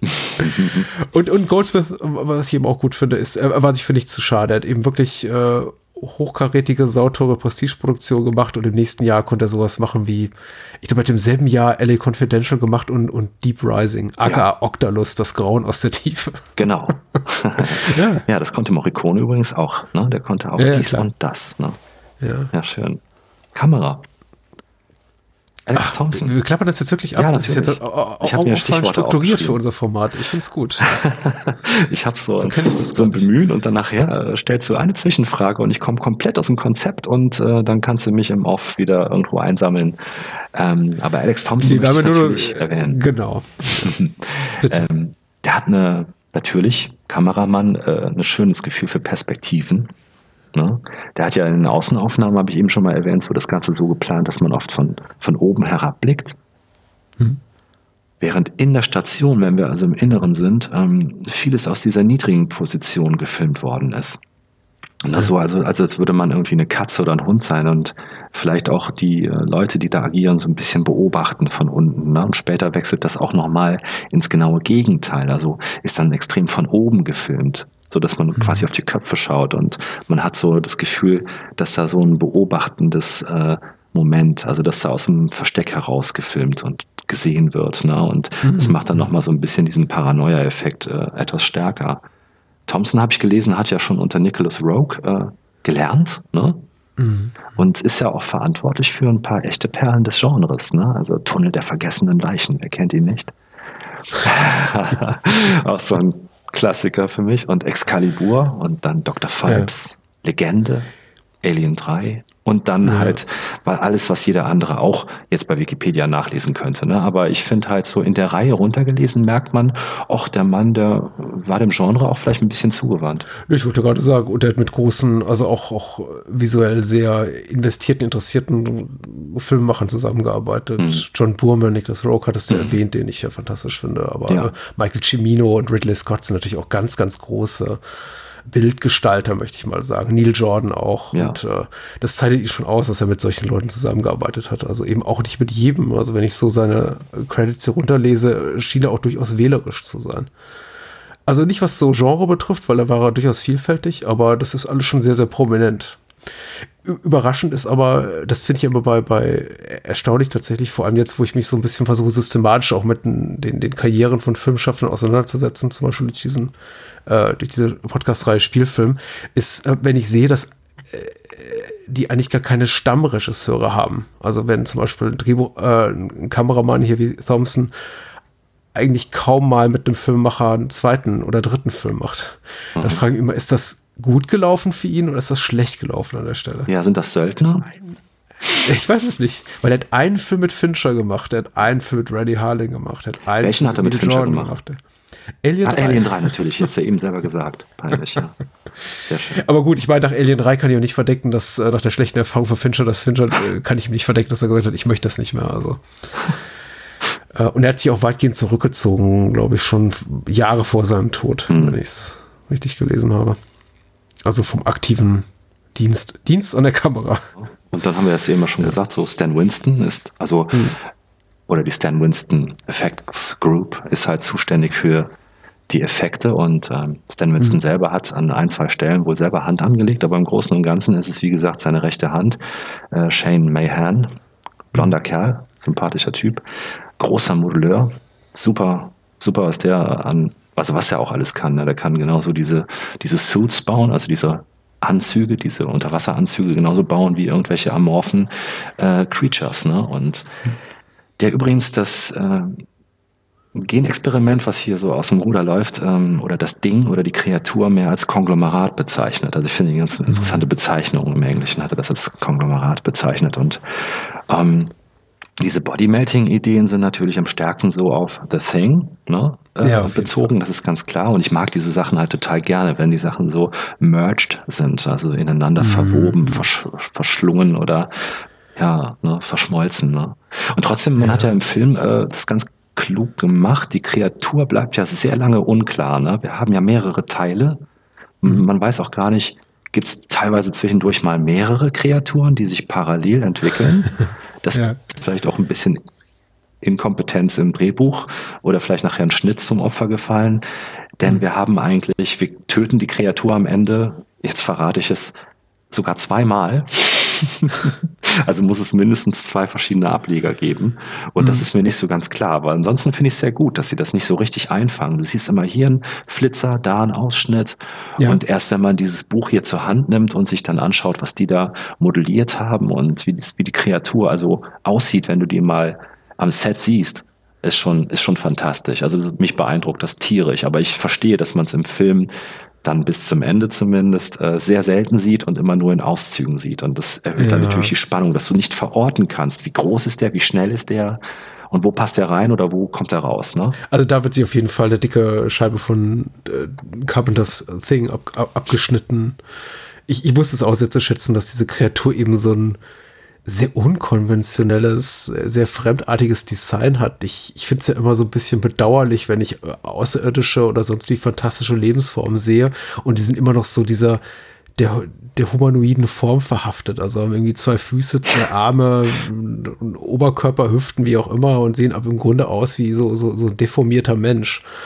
Und, und das hier ist eben was ganz Eigenes. Und da ist er eben wirklich ganz nah bei Carpenter und dem, was äh, Rapotin damals äh, ein paar Jahre zuvor für Carpenter gemacht hatte, nämlich, dass du wirklich nicht weißt, wo ist oben, wo ist unten. Ja, da wächst irgendwo ein Fuß raus oder eine mhm. Hand, aber die wächst gleich aus dem Kopf. Verstörend, ja. Sorgt eben auch, es ist verstörend und sorgt eben für eine gewisse Orientierungslosigkeit und mhm. auch eine Unsicherheit und auch, ist ja auch ein Spannungsfaktor, weil man muss ja sagen, so auf der rein, rein narrativen Ebene und was die Figuren betrifft des Films, also das Personal, der, der Cast, der, der reißt ja der Film keine kreativen Bäume aus. Das ist ja auch alles schon da gewesen. Ja.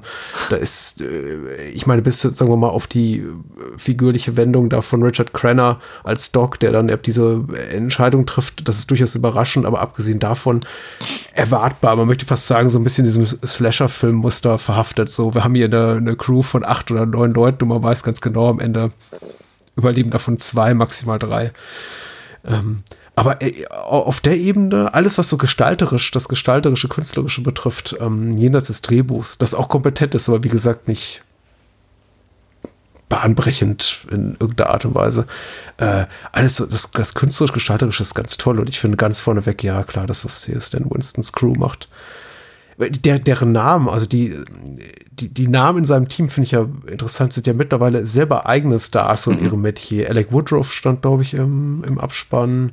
Tom Woodruff, Gillis, ja. Mhm. Tom Woodruff, Entschuldigung. Mhm, genau. Ähm, der hat sich kurz danach selbstständig gemacht. Er war noch mal Man in Suit hier, also eine ganz klassische mhm. Man in Suit Rolle noch mal kurz gehabt hier. Und ähm, danach hat er sich selbstständig gemacht, ja. Der war ja auch das Halloween-Monster dann noch. Ja, ja, stimmt, genau. Das Halloween-Monster. Pumpkinhead, richtig. Vielleicht noch äh, hier zum, zum Thema, äh, ich wollte dich nicht unterbrechen. Nee, du, du hast ja viel mehr Gedanken gemacht. Ich bin eigentlich schon längst durch mit bei Gedanken. Ich möchte eigentlich nur noch über Ernie Hudsons Abgang und das Ende sprechen. Gut, dann sind wir bald da. Ich habe noch ganz kurz was zu sagen. Ich fand es erfrischend oder irgendwie auch positiv, dass äh, auf der Ebene des äh, der Exploitation, Schrägstrich, mhm.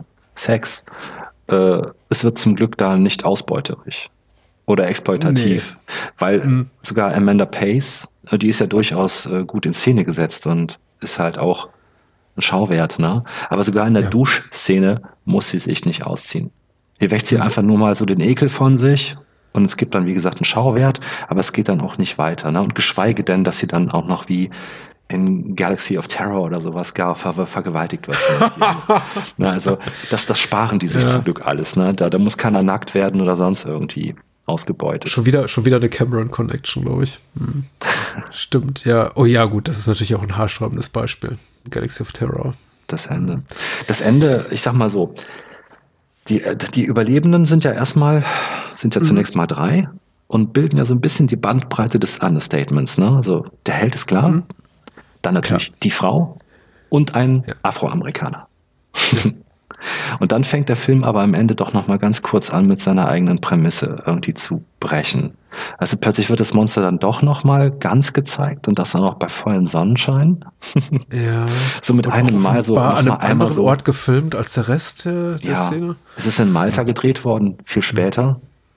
Also in dem Moment, äh, dass, dass der Film das aufmacht, dass die ent, also drei können erstmal entkommen, drei werden also erstmal überleben und tauchen an die Oberfläche und da zeigt sich das Monster oder das zweite Second Unit Monster dann nochmal ähm, in seiner ganzen Pracht und da sehen wir es dann vielleicht immer so eine Sekunde zu lang oder vielleicht auch ein bisschen mhm. in einem doch zu klaren Sonnenschein, dass mhm. die Effekte da noch standhalten können. Da geht ihm so ein bisschen was an Glauben Würdigkeit abhanden. Ne? Mhm. Ja, und dann, dann stirbt Ernie Hudson doch noch in den letzten zwei Minuten. Also, wo man sich denkt, warum denn das jetzt noch? Also, die waren ja schon oben, sie waren gerettet und dann ja. muss er doch noch dran glauben.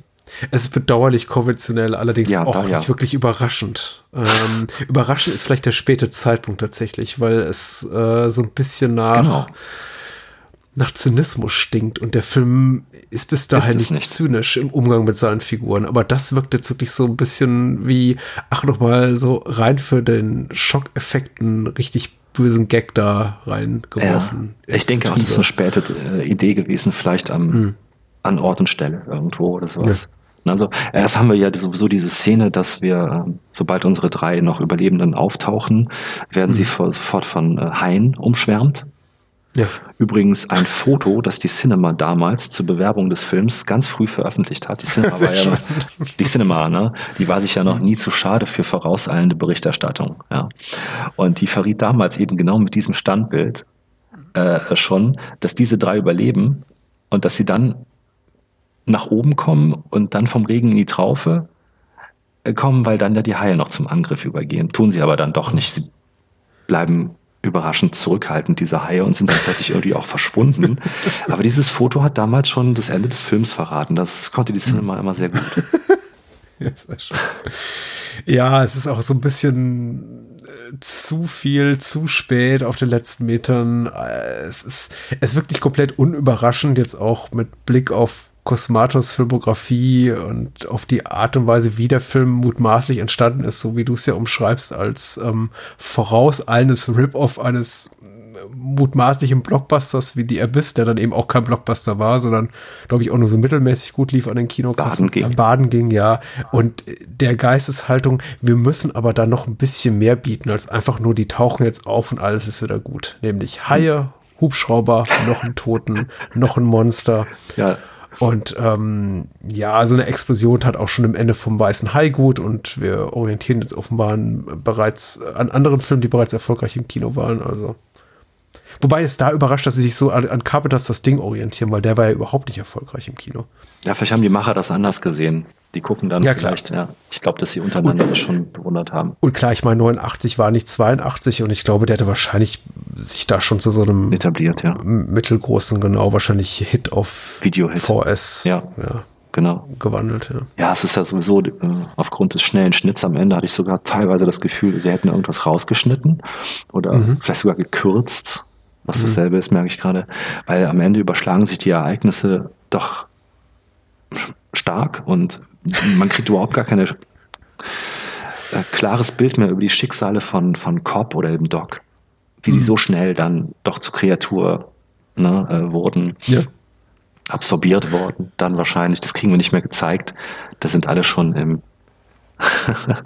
ja, wie soll man sagen, in den Endvorgängen des Films. McFoster darf nochmal auftauchen. Ja. ja. In einer sehr schönen Szene. Wo ich mir ah. gewünscht hätte, ja, ich hätte mir gewünscht, dass Amanda das macht, also dass mhm. Willy, ja, die Person Willy das macht, das erledigt, aber Peter Weller darf dann nochmal ausholen.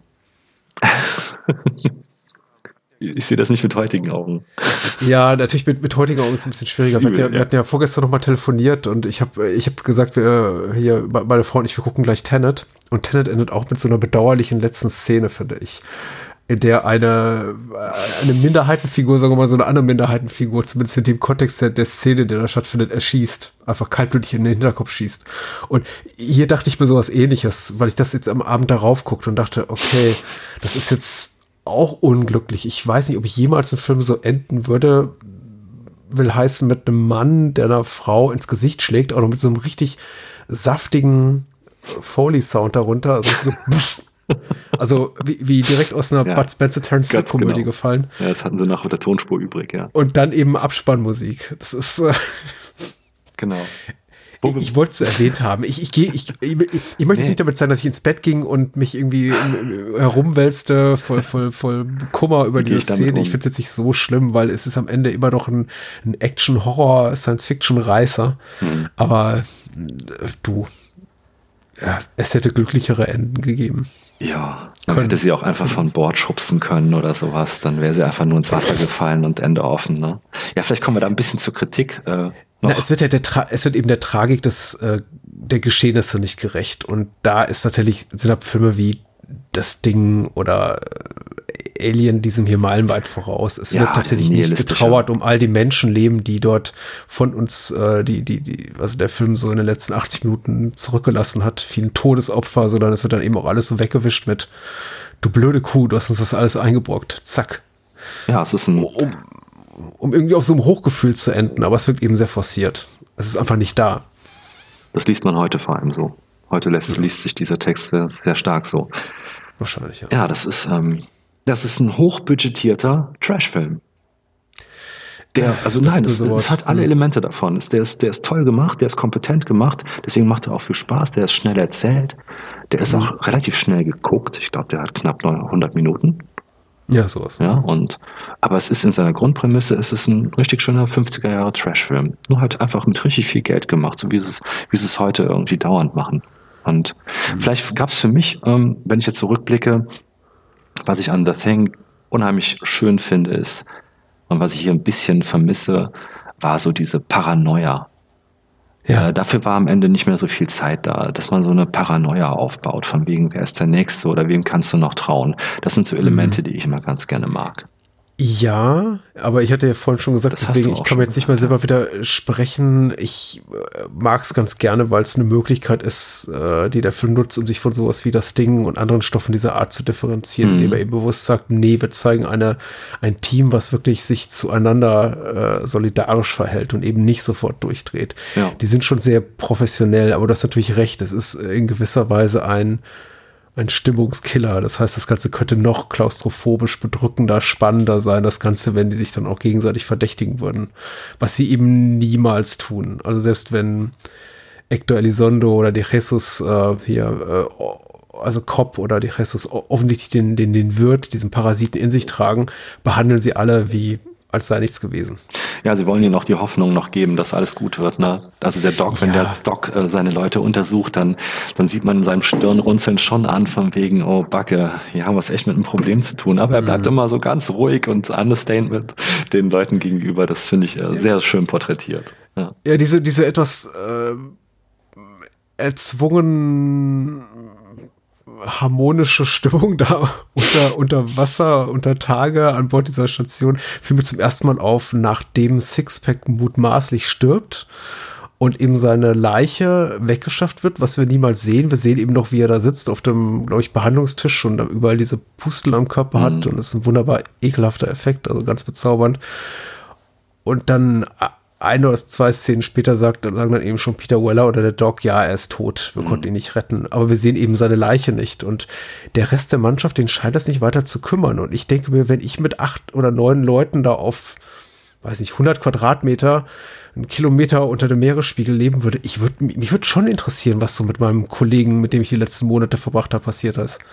Äh, ich hatte es anders in Erinnerung. Das müssten wir dann tatsächlich okay. nochmal. Ich habe doch äh, das genau äh, nicht so gesehen. Ich habe genau äh, beobachtet, dass da schon nachgefragt wird. Und äh, das, den Eindruck hatte ich zumindest. Also ich kann mich jetzt aber auch irren. Ich fand das nämlich. Also sind schon sehr autoritätshörig, äh, höre ich. Also in dem Moment, wo dann äh, Weller oder Cranner sagen, nee, nee, das äh, vergesst das mal, lass mal das hier irgendwie die die Offiziellen dann auch untersuchen, wenn genau. wir wieder hier aufgetaucht sind, dann halten die auch alle ihre Klappe. Stellen nichts also. Offizielles in Frage.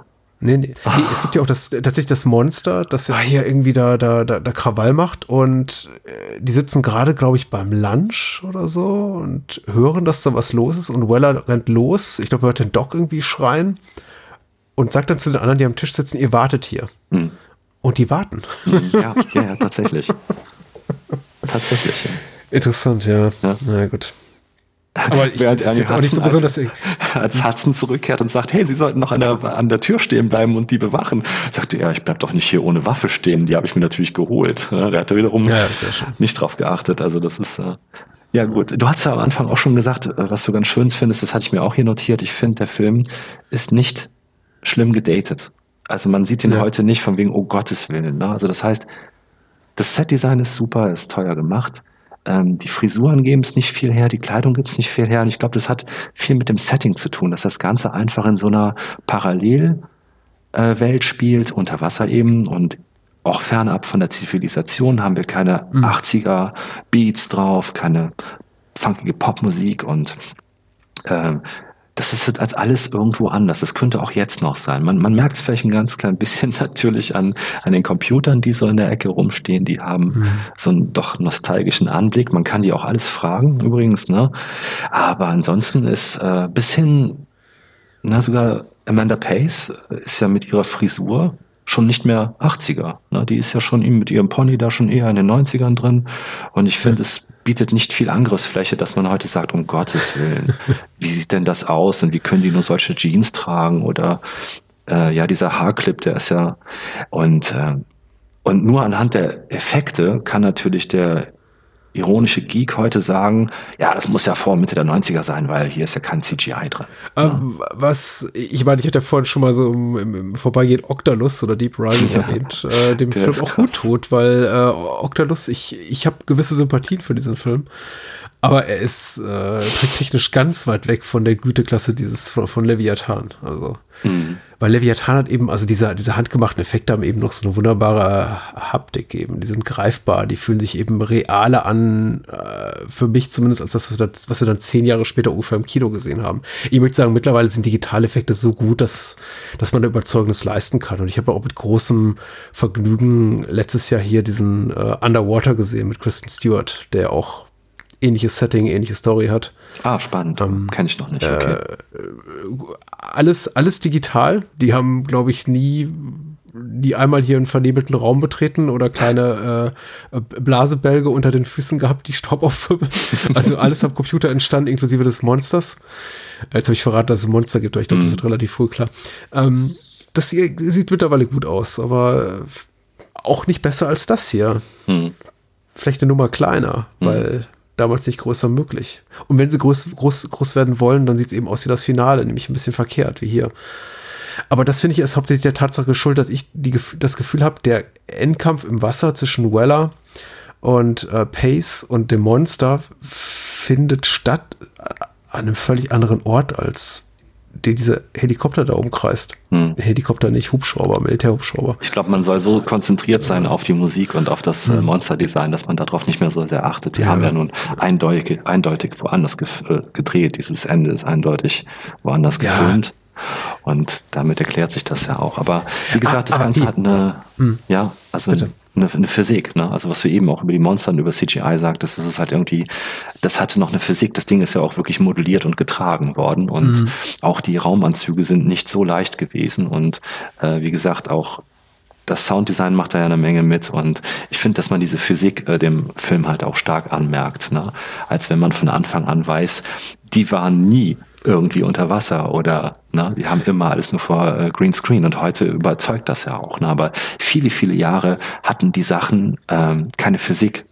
Also in diesen ja, ja. frühen CGI-Jahren, ne, das, das lag nicht richtig, das fiel nicht richtig, das hatte keine Schwere. Und ja, das genau, glaube ich, diese ähm, Schwerelosigkeit. Ja, hat das ja alles noch. Ne? Ihm fehlt komplett ja das, das, das Gewicht einfach, die oder die Möglichkeit, überzeugend mit echten Menschen in einem Raum zu interagieren. Mhm äh, wenn du so komplett fremdartige Kreaturen hast, wie es jetzt Cameron hatte in The Abyss äh, 8, äh, 89, der parallel zu diesem rauskam, mag das funktionieren, weil du eben nicht weißt, wie im echten Leben eine Wassersäule aussieht, die durch einen genau, durch, da funktioniert äh, durch, durch den Raum wandert und du hast, das ist eben zu abstrakt, um es begreifen zu können. Aber sobald du eben sowas hast wie Octalus, das Grauen aus der Tiefe oder schießen Tentakel durch äh, die, die, die, die, die Hülle eines äh, eines Bootes oder wie nennt man es, den Rumpf, genau, und, und, und, und äh, Metall zerbürst. Man hat eine Vorstellung davon. Ich habe eine Vorstellung davon, mhm. wie das aussehen könnte im realen mhm. Leben und ich weiß nicht so wie ein Octolus. Mhm. mhm. Aber ich wollte, wollte ergänzen, von wegen nicht gut, äh, nicht großartig gedatet. Alle trinken Pepsi. Ja. Das ist ein Pepsi-Automat an Bord. Ja, ja, ja. Das fiel doch auf. Ja, richtig, genau. Das ist so ein typisches 80er-Ding. Absolut. Und ich glaube, das haben wir auch in Ghostbusters, dem anderen großen Ernie Hudson-Film. Vielleicht hat Ernie Hudson das einfach mit ans Set gebracht. Ja, ja die Musik am Ende ist äh, entgegen des Restlichen. Mhm. Also mhm. ein bisschen so, als hätte da äh, der gute Jerry noch einen Score übrig gehabt und hat ihn noch mit dazugeschmissen, weil plötzlich ja. spielt so eine Abenteuermusik auf, die zum restlichen Film irgendwie so gar nicht zu passen scheint. Also das ist mir mhm. noch aufgefallen, aber das nur mhm. nebenbei. Ansonsten finde ich halt schon zu Beginn der ersten paar Sekunden des Films, jetzt springe ich direkt vom Ende wieder an den Anfang. Also das ist auch mein letzter Satz dazu jetzt. Ich finde die Atmosphäre einfach toll. Also wie da dieser, dieser Wasserring so langsam hochsteigt, ganz am Anfang, die ersten Sekunden des Films. Ähm, das leitet mich wunderbar in diesen Film ein. Und dann bin ja. ich auch schon drin. Das ist ganz toll gemacht ich freue mich wahnsinnig, dass du den Film äh, empfohlen hast. Also ich, ich fand jetzt auch bei dem Wiedersehen unglaublich gewinnbringend und äh, hm. jedes Mal wieder ein großes Vergnügen. Immer ein größeres Vergnügen, als ich es erwarte, weil auch so, so, so gern ich ihn mag, ich vergesse ihn auch immer relativ schnell, mhm. weil er eben äh, wie ich zu Beginn sagte, ich habe nicht das Gefühl, hier einen Rip-Off zu sehen eines bestehenden Films, aber natürlich sehe ich, wie hier ganz viele Topoi des Genre-Kinos der 80er Jahre einfach mal neu verhandelt werden äh, und, und, variiert werden. Und deswegen vielleicht auch der Eindruck, jedes Mal, nachdem ich ihn gesehen habe, ach, das war aber schön. Mhm. Und einen Monat später habe ich ihn wieder komplett vergessen. Mhm. Ähm, aber umso schöner, wenn ich ihn dann wieder gucken darf. Und ja. Stelle, ach, und es ist immer wieder eine freudige Überraschung, es ihn wiederzusehen. Ja, prima. Das habe ich geschafft. Ach, also das ist ja schön. Ich habe ja ähm, selber einfach auch genau feststellen müssen, dass der Film, ja, der hat keine Relevanz. Das ist klar, aber er macht einfach Spaß. Und äh, mehr soll es auch nicht haben. Also ich habe noch andere Sachen, wo ich natürlich drüber nachdachte, ob ich dir das mal vorschlagen soll. Aber mhm. ähm, die sind wesentlich gewichtiger. aber dazu vielleicht nachher noch. Genau, mhm. ja, ein schöner Film. Fand ich auch. Macht mir immer wieder Spaß. Schöner Creature-Film. Ja, auf jeden Fall. Äh, hm. Wir sollten vielleicht noch kurz sagen, wo wir uns kennen oder vielleicht noch ein paar ja. Worte verlieren zu einer gewissen äh, Fernsehserie. Wir du, da habe ich eine genau eine Frage. Das ist super. Ja, bitte. Okay. Nicht, dass man jetzt denkt, dass du das äh, anleihen. Ich hatte das im Vorgespräch gesagt. Ich würde das ganz gerne noch mal kurz erfahren. Ach so, ich, ich, ich wollte über Ich heirate eine Familie sprechen. Natürlich. Ich weiß nicht, du, worauf du hinaus wolltest. Die Spezialisten unterwegs. nee, tatsächlich. Ähm, wir beide kennen uns daher, weil ich äh, völlig unaufgefordert dir als Fan deines Podcasts auch ein großes Dankeschön an den Daniel. Macht sehr viel Spaß, euch zuzuhören, wollte ich nur mal so aus dem Äther sagen. Ähm, Habe ich dir als Fan völlig unaufgefordert äh, mein kleines Artbook Girls and Monsters geschickt. Da kannten wir uns noch gar nicht und das war so ein bisschen der Einstadt. Und du hast mir auch nett zurückgeschrieben, das hat dir Spaß gemacht, das Büchlein. Und so sind wir ja ein bisschen ins Gespräch gekommen und äh, dann stand plötzlich dein wunderbares Projekt, äh, das auch mein Herz öffnet, Colombo Colombo im Raum. Und mhm. da haben wir uns ja dann darüber getroffen, dass, äh, dass dafür ein Cover her musste. Und dass du mich dann bis dahin auch als Künstler mittlerweile kennengelernt hattest. Und du hast ja ein bisschen geguckt, wer ist dieser Kolja? Und hast meine Webseite entdeckt. Und an dieser Stelle kann ich nur ganz kurz mal erklären, dass ich also äh, freischaffender Künstler bin, mit einem Schwerpunkt auf äh, cineastische Motive, mit einem Schwerpunkt auf äh, Porträts. Also in meinen Bildern finden sich immer wieder Filmmotive und ähm, äh, Personal also auch. Und das Ganze ist ja, durchaus ein bisschen so im Pop-Art äh, beheimatet und kann man auf meiner Webseite coljasonteur.com ganz schön nachgucken. Und die hattest du auch gesehen. Und dann sind wir auf die Idee gekommen, lass uns doch für Columbo Columbo dein Baby, dein Buch zur Serie, deine persönliche Filmschau, Serienschau, äh, ja. ein schönes Cover entwerfen. Und da war ich sehr erfreut und da habe ich sehr dran, sehr gerne dran mitgearbeitet und bin auch sehr glücklich, wie das jetzt aussieht und wie es gedruckt worden ist. Sieht nämlich richtig gut aus. Ja, und das Cover deines Buches ziert also ein Bild aus meiner Feder. Ja. Das ist unsere Verbindung und ich wollte dich fragen, bist du zufrieden mit dem Buch? Wenn du es jetzt so in Händen hältst, wie findest du es? Wie kommt es an mittlerweile? Hast du Feedback bekommen? Es gibt so ein Videospiel, was kurz vor, kurz vor den Weihnachtsfeiertagen veröffentlicht wurde. Das heißt Cyberpunk 2077. Mhm. Und ich glaube, wenn ich es richtig verfolgt habe, ich, ich, ich habe da so ein Phänomen beobachtet und da wurde, wurde glaube ich, auch berichtet in der kritischen Presse, nämlich Menschen bezahlen im Voraus für etwas, von dem sie nicht wissen, ob es gut ist. Und ich glaube, bei diesem Cyberpunk-Spiel haben ganz viele Leute an die Entwickler zwei Jahre vorher schon 80 oder 100 Dollar bezahlt, damit sie dieses Spiel wirklich zum Release in den Händen halten konnten. In, also virtuellerweise und stellten dann fest, oh Gott, das Ding ist komplett bugverseucht und da gab es halt diesen riesigen Eklat, also von wegen, wie könnt ihr dieses Spiel veröffentlichen zum Vollpreis und noch dazu die Fans abrippen, abziehen, die dafür schon vor zwei Jahren in bei Steam 80 oder 100 Dollar bezahlt haben, was Boah, total dumm ist, muss man einfach mal sagen. Und ich habe so ein bisschen diesen Stockholm-Syndrom, heißt das so? oder wie wie es wie es in Die Hard heißt. Der, der, das Helsinki-Syndrom.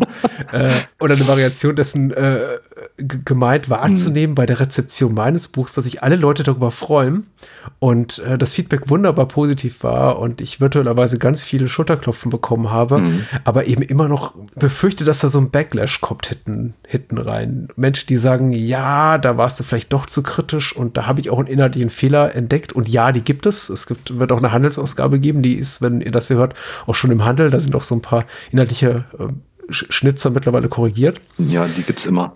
Die gibt's immer. aber ähm, Bisher kam da nichts. Also rundum positives Feedback. Toll. Und äh, ich bin ganz dankbar dafür, wie es gelaufen ist. Ich bin froh, dass ich es geschrieben habe. Und äh, ich habe es ja auch bereits so oder so ähnlich in meinen Dankesworten formuliert. Mhm. Äh, du hast es jetzt, glaube ich, als einen kollaborativeren Ansatz hingestellt, als es in meiner Wahrnehmung war. Also ich habe äh, nicht gemeinsam mit dir den Gedanken entwickelt, dass du mal dieses Ding zeichnest, sondern du hast es mir tatsächlich angeboten. Und ich habe dieses Angebot dankend wahr, wahrgenommen in totaler Ahnungslosigkeit, ob da etwas rauskommt, mit dem ich auch gut werde leben können. Und äh, jetzt, wo es da ist, äh, habe ich tatsächlich das Gefühl gehabt, dass es diese Veröffentlichung, dieses Buch auf so ein komplett neues, neues Level erhoben hat, nämlich dass es sowas ist wie eine ernstzunehmende Publikation. Und vorher dachte ich einfach, ich schreibe ein Fanbuch. Mhm. Und als dann wir dann endlich durch waren mit der ähm, Covergestaltung, nicht nur äh, mit der Fertigstellung deines Motivs, was wunderschön ist, sondern eben auch mit dem ganzen Layout drumherum, dachte ich mir, das ist jetzt ein richtiges Buch. Ja. Weil ich meine, ich habe ja schon so ein bisschen, bisschen so, so, so Stock, Stock Imagery auch gekauft äh, bei einem großen Dienstleister für ein paar Dollar und dachte, na, das wird wohl reichen. Aber habe dann festgestellt, nee, das ist eben doch nochmal was anderes, wenn ein, ein Künstler wie du da äh, sowas Tolles gestaltet. Ja, also, das freut mich, dass das so rund macht. Das ist irre. Also, und äh, solange du mir die Rechte daran lässt, wird das auch ewig diesen Einband mhm, genau. zieren, auch in der zweiten und dritten Auflage. Ja, schön, ne? Das ist so richtig ein richtiges eigenes Baby, was da auf die Welt gekommen ist in dem Moment. Mhm. Wir sind ja beide Väter, aber trotzdem, das ist was anderes, wenn du so ein Produkt hast und du bringst es dann endlich unter die Leute. Und äh, klar, man kann immer äh, noch was verbessern. Man ist immer noch mit ein paar Sachen unzufrieden, die die anderen teilweise auch gar nicht mehr sehen. Also ich habe äh, dieses Buch sehr genossen. Ich kann hier also an dieser Stelle äh, komplett Werbung dafür machen, weil ich habe darin super gerne geschmökert.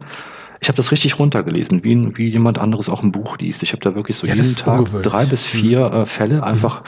durchgelesen und war bei vielen Sachen einfach froh, ähm, davon zu erfahren und habe mir auch dann Notizen gemacht, tatsächlich, welche Folgen ich gerne nochmal sehen würde. Und habe mir natürlich auch und habe auch erfahren, welche Sachen ich, naja, für mein Verständnis und so sehe ich auch euren Podcast im Übrigen, äh, mir auch äh, vielleicht sparen darf. Aber zum Glück habe ich partizipiert, indem du das für mich besprochen hast. Du hast mal in irgendeinem Podcast geschrieben, äh, wir besprechen heute Zombie 3 ja. und haben ihn, haben ihn für euch gesehen, damit ihr es nicht müsst. Ja. Das trifft es manchmal sehr gut. Es gibt manche Filme, ja. die besprecht ihr, die finde ich in eurer Besprechung interessant und ausreichend. und das bewahrt mich manchmal davor, dass ich diesen Film selber nochmal gucken muss. Das finde ich auch gut. äh, Grüße an André Wenzel, mit dem ich das besprochen habe. Ja, ja. Hm. ja, ja. Das, das ist, so, ist auf jeden Fall so ein Fall. Wobei, der ist ja auch nicht verkehrt. Ich muss auch sagen, das war, war überraschend beim Schreibprozess, äh, dass mich, obgleich ich, äh, und das wird glaub, jeder Mensch, der das Buch auch gelesen hat oder vielleicht auch nur partiell gelesen hat, weil er sie sich nicht die ganze den Spaß verderben möchte, weil ich spoilere eben relativ viel im Buch obwohl ich einige Sachen qualitativ bedenklich finde und eben glaube, die sind nicht gut gealtert und oder waren noch nie gut, habe ich nie Langeweile dabei empfunden, irgendwas zu gucken. Also mhm. ich, ich habe festgestellt, meine Liebe ist immer noch wahr. Und das war so ein bisschen das, glaube ich, das größte Bedenken. Nicht mal so sehr, kriege ich das Geld zusammen, weil ich bin ja auch noch runtergegangen mit dem Funding-Betrag und bin dann irgendwie auch irgendwann in eine Zone gekommen, wo ich gemerkt habe, okay, nie im Leben wird das das finanzieren, was ich vorhabe, weil das zahlt mir vielleicht einen Monat Gehalt, aber eigentlich bräuchte ich drei oder vier Monate Gehalt, um sowas äh, ohne in die, in, die, in, in, die roten Zahlen zu kommen, zu schreiben. E egal, mein, mein größeres Bedenken war, was ist, wenn ich feststelle, nach Kapitel 5 oder 10 oder 15, die Serie macht mir gar nicht mehr so viel Spaß wie ja, früher. Ich zerstöre mir selber den Mythos. Ja. Weil, weil ich meine, ich habe die immer geguckt ähm, und wiederholt geguckt und über einen sehr, sehr langen Zeitraum geguckt, über 30 Jahre immer und immer wieder.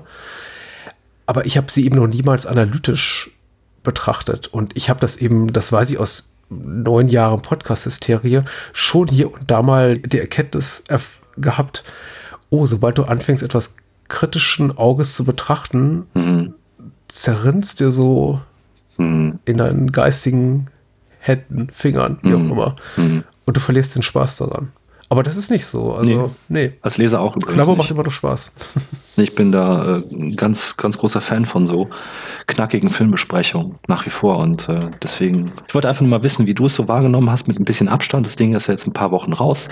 Und äh, ja, dringende Kaufempfehlung hier. Und äh, tausend Dank nochmal an dich. Also das, äh, ich, ich packe auch definitiv alle, alle Links zu Koljas Kunst in die Show Notes. Ich hab, äh, bin dir da auf jeden Fall auch noch was schuldig. Also Girls and Monsters, den du mir geschickt hast, über den auch unsere äh, Bekanntschaft dann so in, in, in, in Fahrt kam. Gibt es den eigentlich noch käuflich zu erwerben? Ja, bei mir persönlich auf jeden Fall. Mhm. Ich habe das Ding eine ganze Weile bei Amazon gehabt, aber das war immer kompliziert, weil die Abrechnung äh, dann über drei, vier Zweitanbieter und dann musste man das buchhalterisch immer auseinanderklamüsern. Das war irre aufwendig. Ich hatte mal so ein Shoutout gehabt äh, bei Sträter Bender Podcast und da lief das. Streberg? Ja, Streberg, danke. Eigentlich, ne, Streberg vor allem sehr wichtig. Ähm, und dann lief das noch ganz gut, aber es war total kompliziert mit Amazon, weil ich vertreibe das Ding halt selber. Und wenn man sich jetzt bei mir persönlich meldet, dann schicke ich das total gerne los. Mhm. Und es ist wirklich lohnend. Ich habe da zwei Jahre dran gearbeitet und der, ich sag jetzt mal, ähm, der Filmenthusiast wird da auf jeden Fall sehr fündig, vor allem wenn er unserem Genre-Kino zugewandt ist. Ja. ja, ich habe da also bei Girls and Monsters vielleicht ganz kurz, ähm, der Titel verrät es ein wenig, äh, zwei Prämissen miteinander vermischt. und zwar ähm, äh, klassische Pin-Up-Motive mit äh, Monstern, wie du und ich sie kennen. und daraus Cartoons geschaffen. Mhm. Ja, das ist die Kurzform. Die sehr viel mehr sind als die all die naheliegenden Witze zu reißen, die man eben über 50er Jahre B-Movies machen kann oder über 80er Jahre Slasher-Filme, mhm. sondern sehr, sehr hintergründig sind, wie ich finde, teilweise.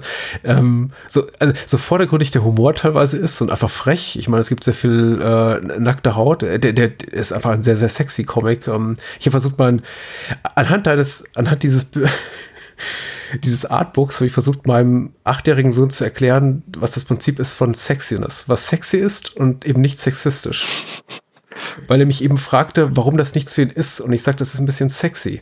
Und er, er sagte, ja, aber ich verstehe das Ganze nicht. Und habe festgestellt, ja gut, ähm, stimmt eigentlich, eigentlich kann er sich das auch angucken. Guckte sich das alles an und fragte dann, warum die Frauen tendenziell alle so, so wenig anhaben.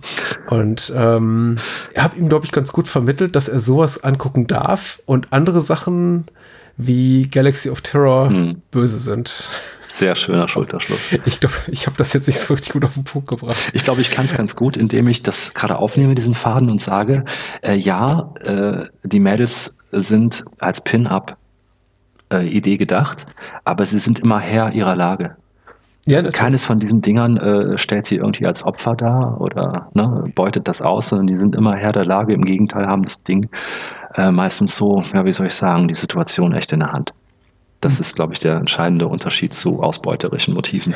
Ausbeuterische Motive. ja, ja, ich, äh, ja ist ja immer eine Gratwanderung hier bei uns im Podcast, weil wir heißen Bahnhofskino und uns wird immer ganz groß negativ angestrichen, wenn wir zu streng sind mit dem Kino vergangener Tage und gerade so im Exploitation-Bereich, wenn wir dann sagen, ja, das geht aber nicht. Und auch wenn ich, ich kann mir vorstellen, einige Leute geht, einige Leute geht auch das, das Messer in der Tasche auf, wenn sie mich dann über die Abschlussszene zwischen Peter Weller und Mac Foster sagen hören, dass ich vielleicht cool gefunden hätte, wenn er ihnen nicht ins Gesicht geschlagen hätte. Mhm. Aber Ach, jetzt haben äh, gesagt ja, und werden argumentieren, ja, das ist aber doch diese Art von Kino, das kann gar nicht anders enden. Und ich denke mir immer schon.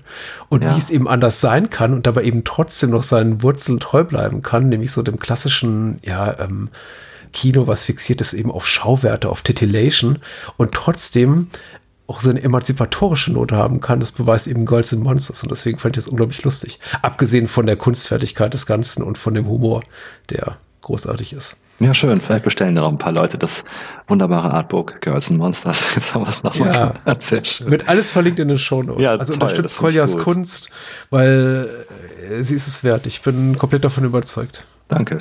Ich habe mich total verguckt. Gerne auf weiteres. Wenn ich 500 Exemplare verkaufe von Columbo, ich glaube, dann komme ich so langsam wieder in die schwarzen Zahlen. Dann, dann leiste ich mir sogar den Columbo auf Leinwand. Wenn ihr nicht vorher ein anderer kauft. Das ist jetzt on air gewesen. Wir gucken mal. Nein, ich meine, ich stehe schon dazu. Ich, wir gucken mal mit den 500 Exemplaren. Ich halte das für. Boah, ich wünsche es dir einfach, weil es ist für die Arbeit, die du da reingesteckt hast. Das kann nur jemand verstehen, der Ähnliches schon mal äh, auch versucht hat zusammenzutragen oder etwas zu veröffentlichen. Da kann man immer, gerade wenn man äh, nur äh, User ist, also wenn man nur Konsument ist, da kann man immer schnell mal sagen, oh nö, interessiert mich nicht. Aber wenn du sowas mhm. selber auf die Beine stellst, da drin steckt. Und deswegen verkaufst du die 500 Exemplare bitte erstmal für dich, nur für dich. genau. Ja, mal gucken. Ich habe ich hab dich jetzt mal eingebildet, aber ich habe es heute noch heute noch mal nachgeschlagen. Es ist bei EPD Film äh, erschienen. Da war so ein, so ein Essay, so ein Feature zu Filmbüchern. Das war 2016, aber damals wurde schon der, der Tod des Filmbuchs des Klassischen beklagt. Und da haben sie ihm auch so ein paar Repräsentanten interviewt von Berz und Fischer mhm. oder ähm, vom, vom Schüren Verlag, also durchaus großen Filmbücherverlagen äh, Schwarzkopf und Schwarzkopf, die mittlerweile relativ wenig nur noch machen, was auch immer so qualitativ natürlich jetzt nicht mit Berz und Fischer Veröffentlichungen mithalten kann oder Martin Schmidt Verlag, aber all die, die Beteiligten, die sie interviewt haben, haben gesagt, ja, hier in den, in den 90ern unser Tarantino-Buch, davon haben wir so in Hochzeiten drei bis 4.000 Exemplare verkauft und heute, selbst wenn wir was machen zu äh, Fritz Lang und das ist eben ein Buch, an dem der Autor fünf Jahre gearbeitet hat, sind wir froh, wenn wir auf 200 verkaufte Exemplare kommen. Und das sind eben Verlagsbücher mit der PR-Maschinerie dahinter. Mhm. All das, was ich bitter. gar nicht habe. Wirklich also, ja. Und ich, ich versuche diesen Trend zu brechen. Ich ja auch. In, in, in, Personalunion. Also mit deiner Unterstützung auch in dem Fall. Ja, es ist was anderes, wenn man es in Händen hält und äh, wenn es riecht und wenn es sich anfühlt. Und gerade bei Kunst ist es ja sowieso, dass es nochmal äh, auf, auf Papier präsentiert als Sammelband mhm. sich ganz anders anfühlt, als wenn es irgendeine Webseite ist, die du runterscrollst und dann so wegsnackst und morgen wieder vergessen hast, weil es einfach so schnell habbar ist. Aber ja. jetzt wollen wir nicht in Klischees, Klischees versanden, sonst klingen wir wirklich wie alte Männer. Ähm, aber ich kann es total nachvollziehen und vielleicht hat der eine oder andere auch bis hierhin äh, noch gehört, weil wir werden jetzt ja. langsam ein bisschen. Ähm, du, was ich noch fragen wollte, eine ganz letzte Sache. Darf ich wiederkommen? Ja, bitte. Das hat total Spaß gemacht. Ich hatte ein bisschen, äh, ihr müsst ja alle wissen, die ihr da draußen jetzt noch zuhört, das war ja jetzt für mich jungfräulich. Das war absolut mein Einstand hier. Ich habe noch nie einen Podcast aufgenommen und hat Spaß gemacht. Also ich würde gerne wiederkommen. Ja, mach das unbedingt. Ich habe das, ich habe die Befürchtung gehabt, ich überredet dich, weil ich gesagt habe, okay, komm doch mal. Und hm? du so, oh, ich äh, klang so ein bisschen, ich, ich weiß gar nicht, ob ich gefragt, ob ich gefragt werden will, aber ich finde auch, das ist so sehr gut gemacht und du warst ganz offensichtlich, das hat jetzt auch jeder gehört in den letzten knapp zwei Stunden, sehr viel besser vorbereitet als ich. Ja, gut, also dass man dir auch mal ein bisschen was äh, zuspielen kann, macht ja auch Spaß, aber äh, nee, ich habe ich wollte natürlich jetzt auch nicht versagen. Deswegen habe ich mich ein bisschen reingekniet. Äh, ich danke dir, dass du hier warst. Hat unglaublich Spaß gemacht. Ja, du kommst wieder, klar. Ich habe auch schon was. Klar. Willst du es wissen? Mm, ja, okay. Echt? Spoiler mich. Okay. Ja. Wie wär's mit Schlachthof 5? Mm, der Vonnegut-Verfilmung. Ist die gut? Ja. Ich habe die im Studium gesehen. Ich finde Unmittelbar nachdem ich den Roman gelesen habe. Und ich nicht. Mm. Ich habe den Roman später gelesen. Okay. Ich finde den Film toll. Aber wir können es ja mal so fallen lassen. Oder du nimmst es raus. Ist, äh, nee, das bleibt auf jeden Fall drin. Ich muss mir noch Gedanken darüber machen, ob ich es will. Aber äh, es hm. liegt auf jeden Fall reizvoll. Ich, nee, ich, ich spare jetzt die Geschichte, weil ich müsste ja sonst noch mal erzählen, wenn wir jetzt äh, eine Episode dazu machen. Also ein andermal. Schlachthof 5 ist notiert. äh, besucht Koljas Webseite, alle Links dazu in den Show Notes, kauft seine Kunst, äh, ist auf jeden Fall lohnenswert und tausend Dank, Kolja, dass du dabei warst. Vielen Dank. Sehr gerne. Dann. Bis bald. Bis bald.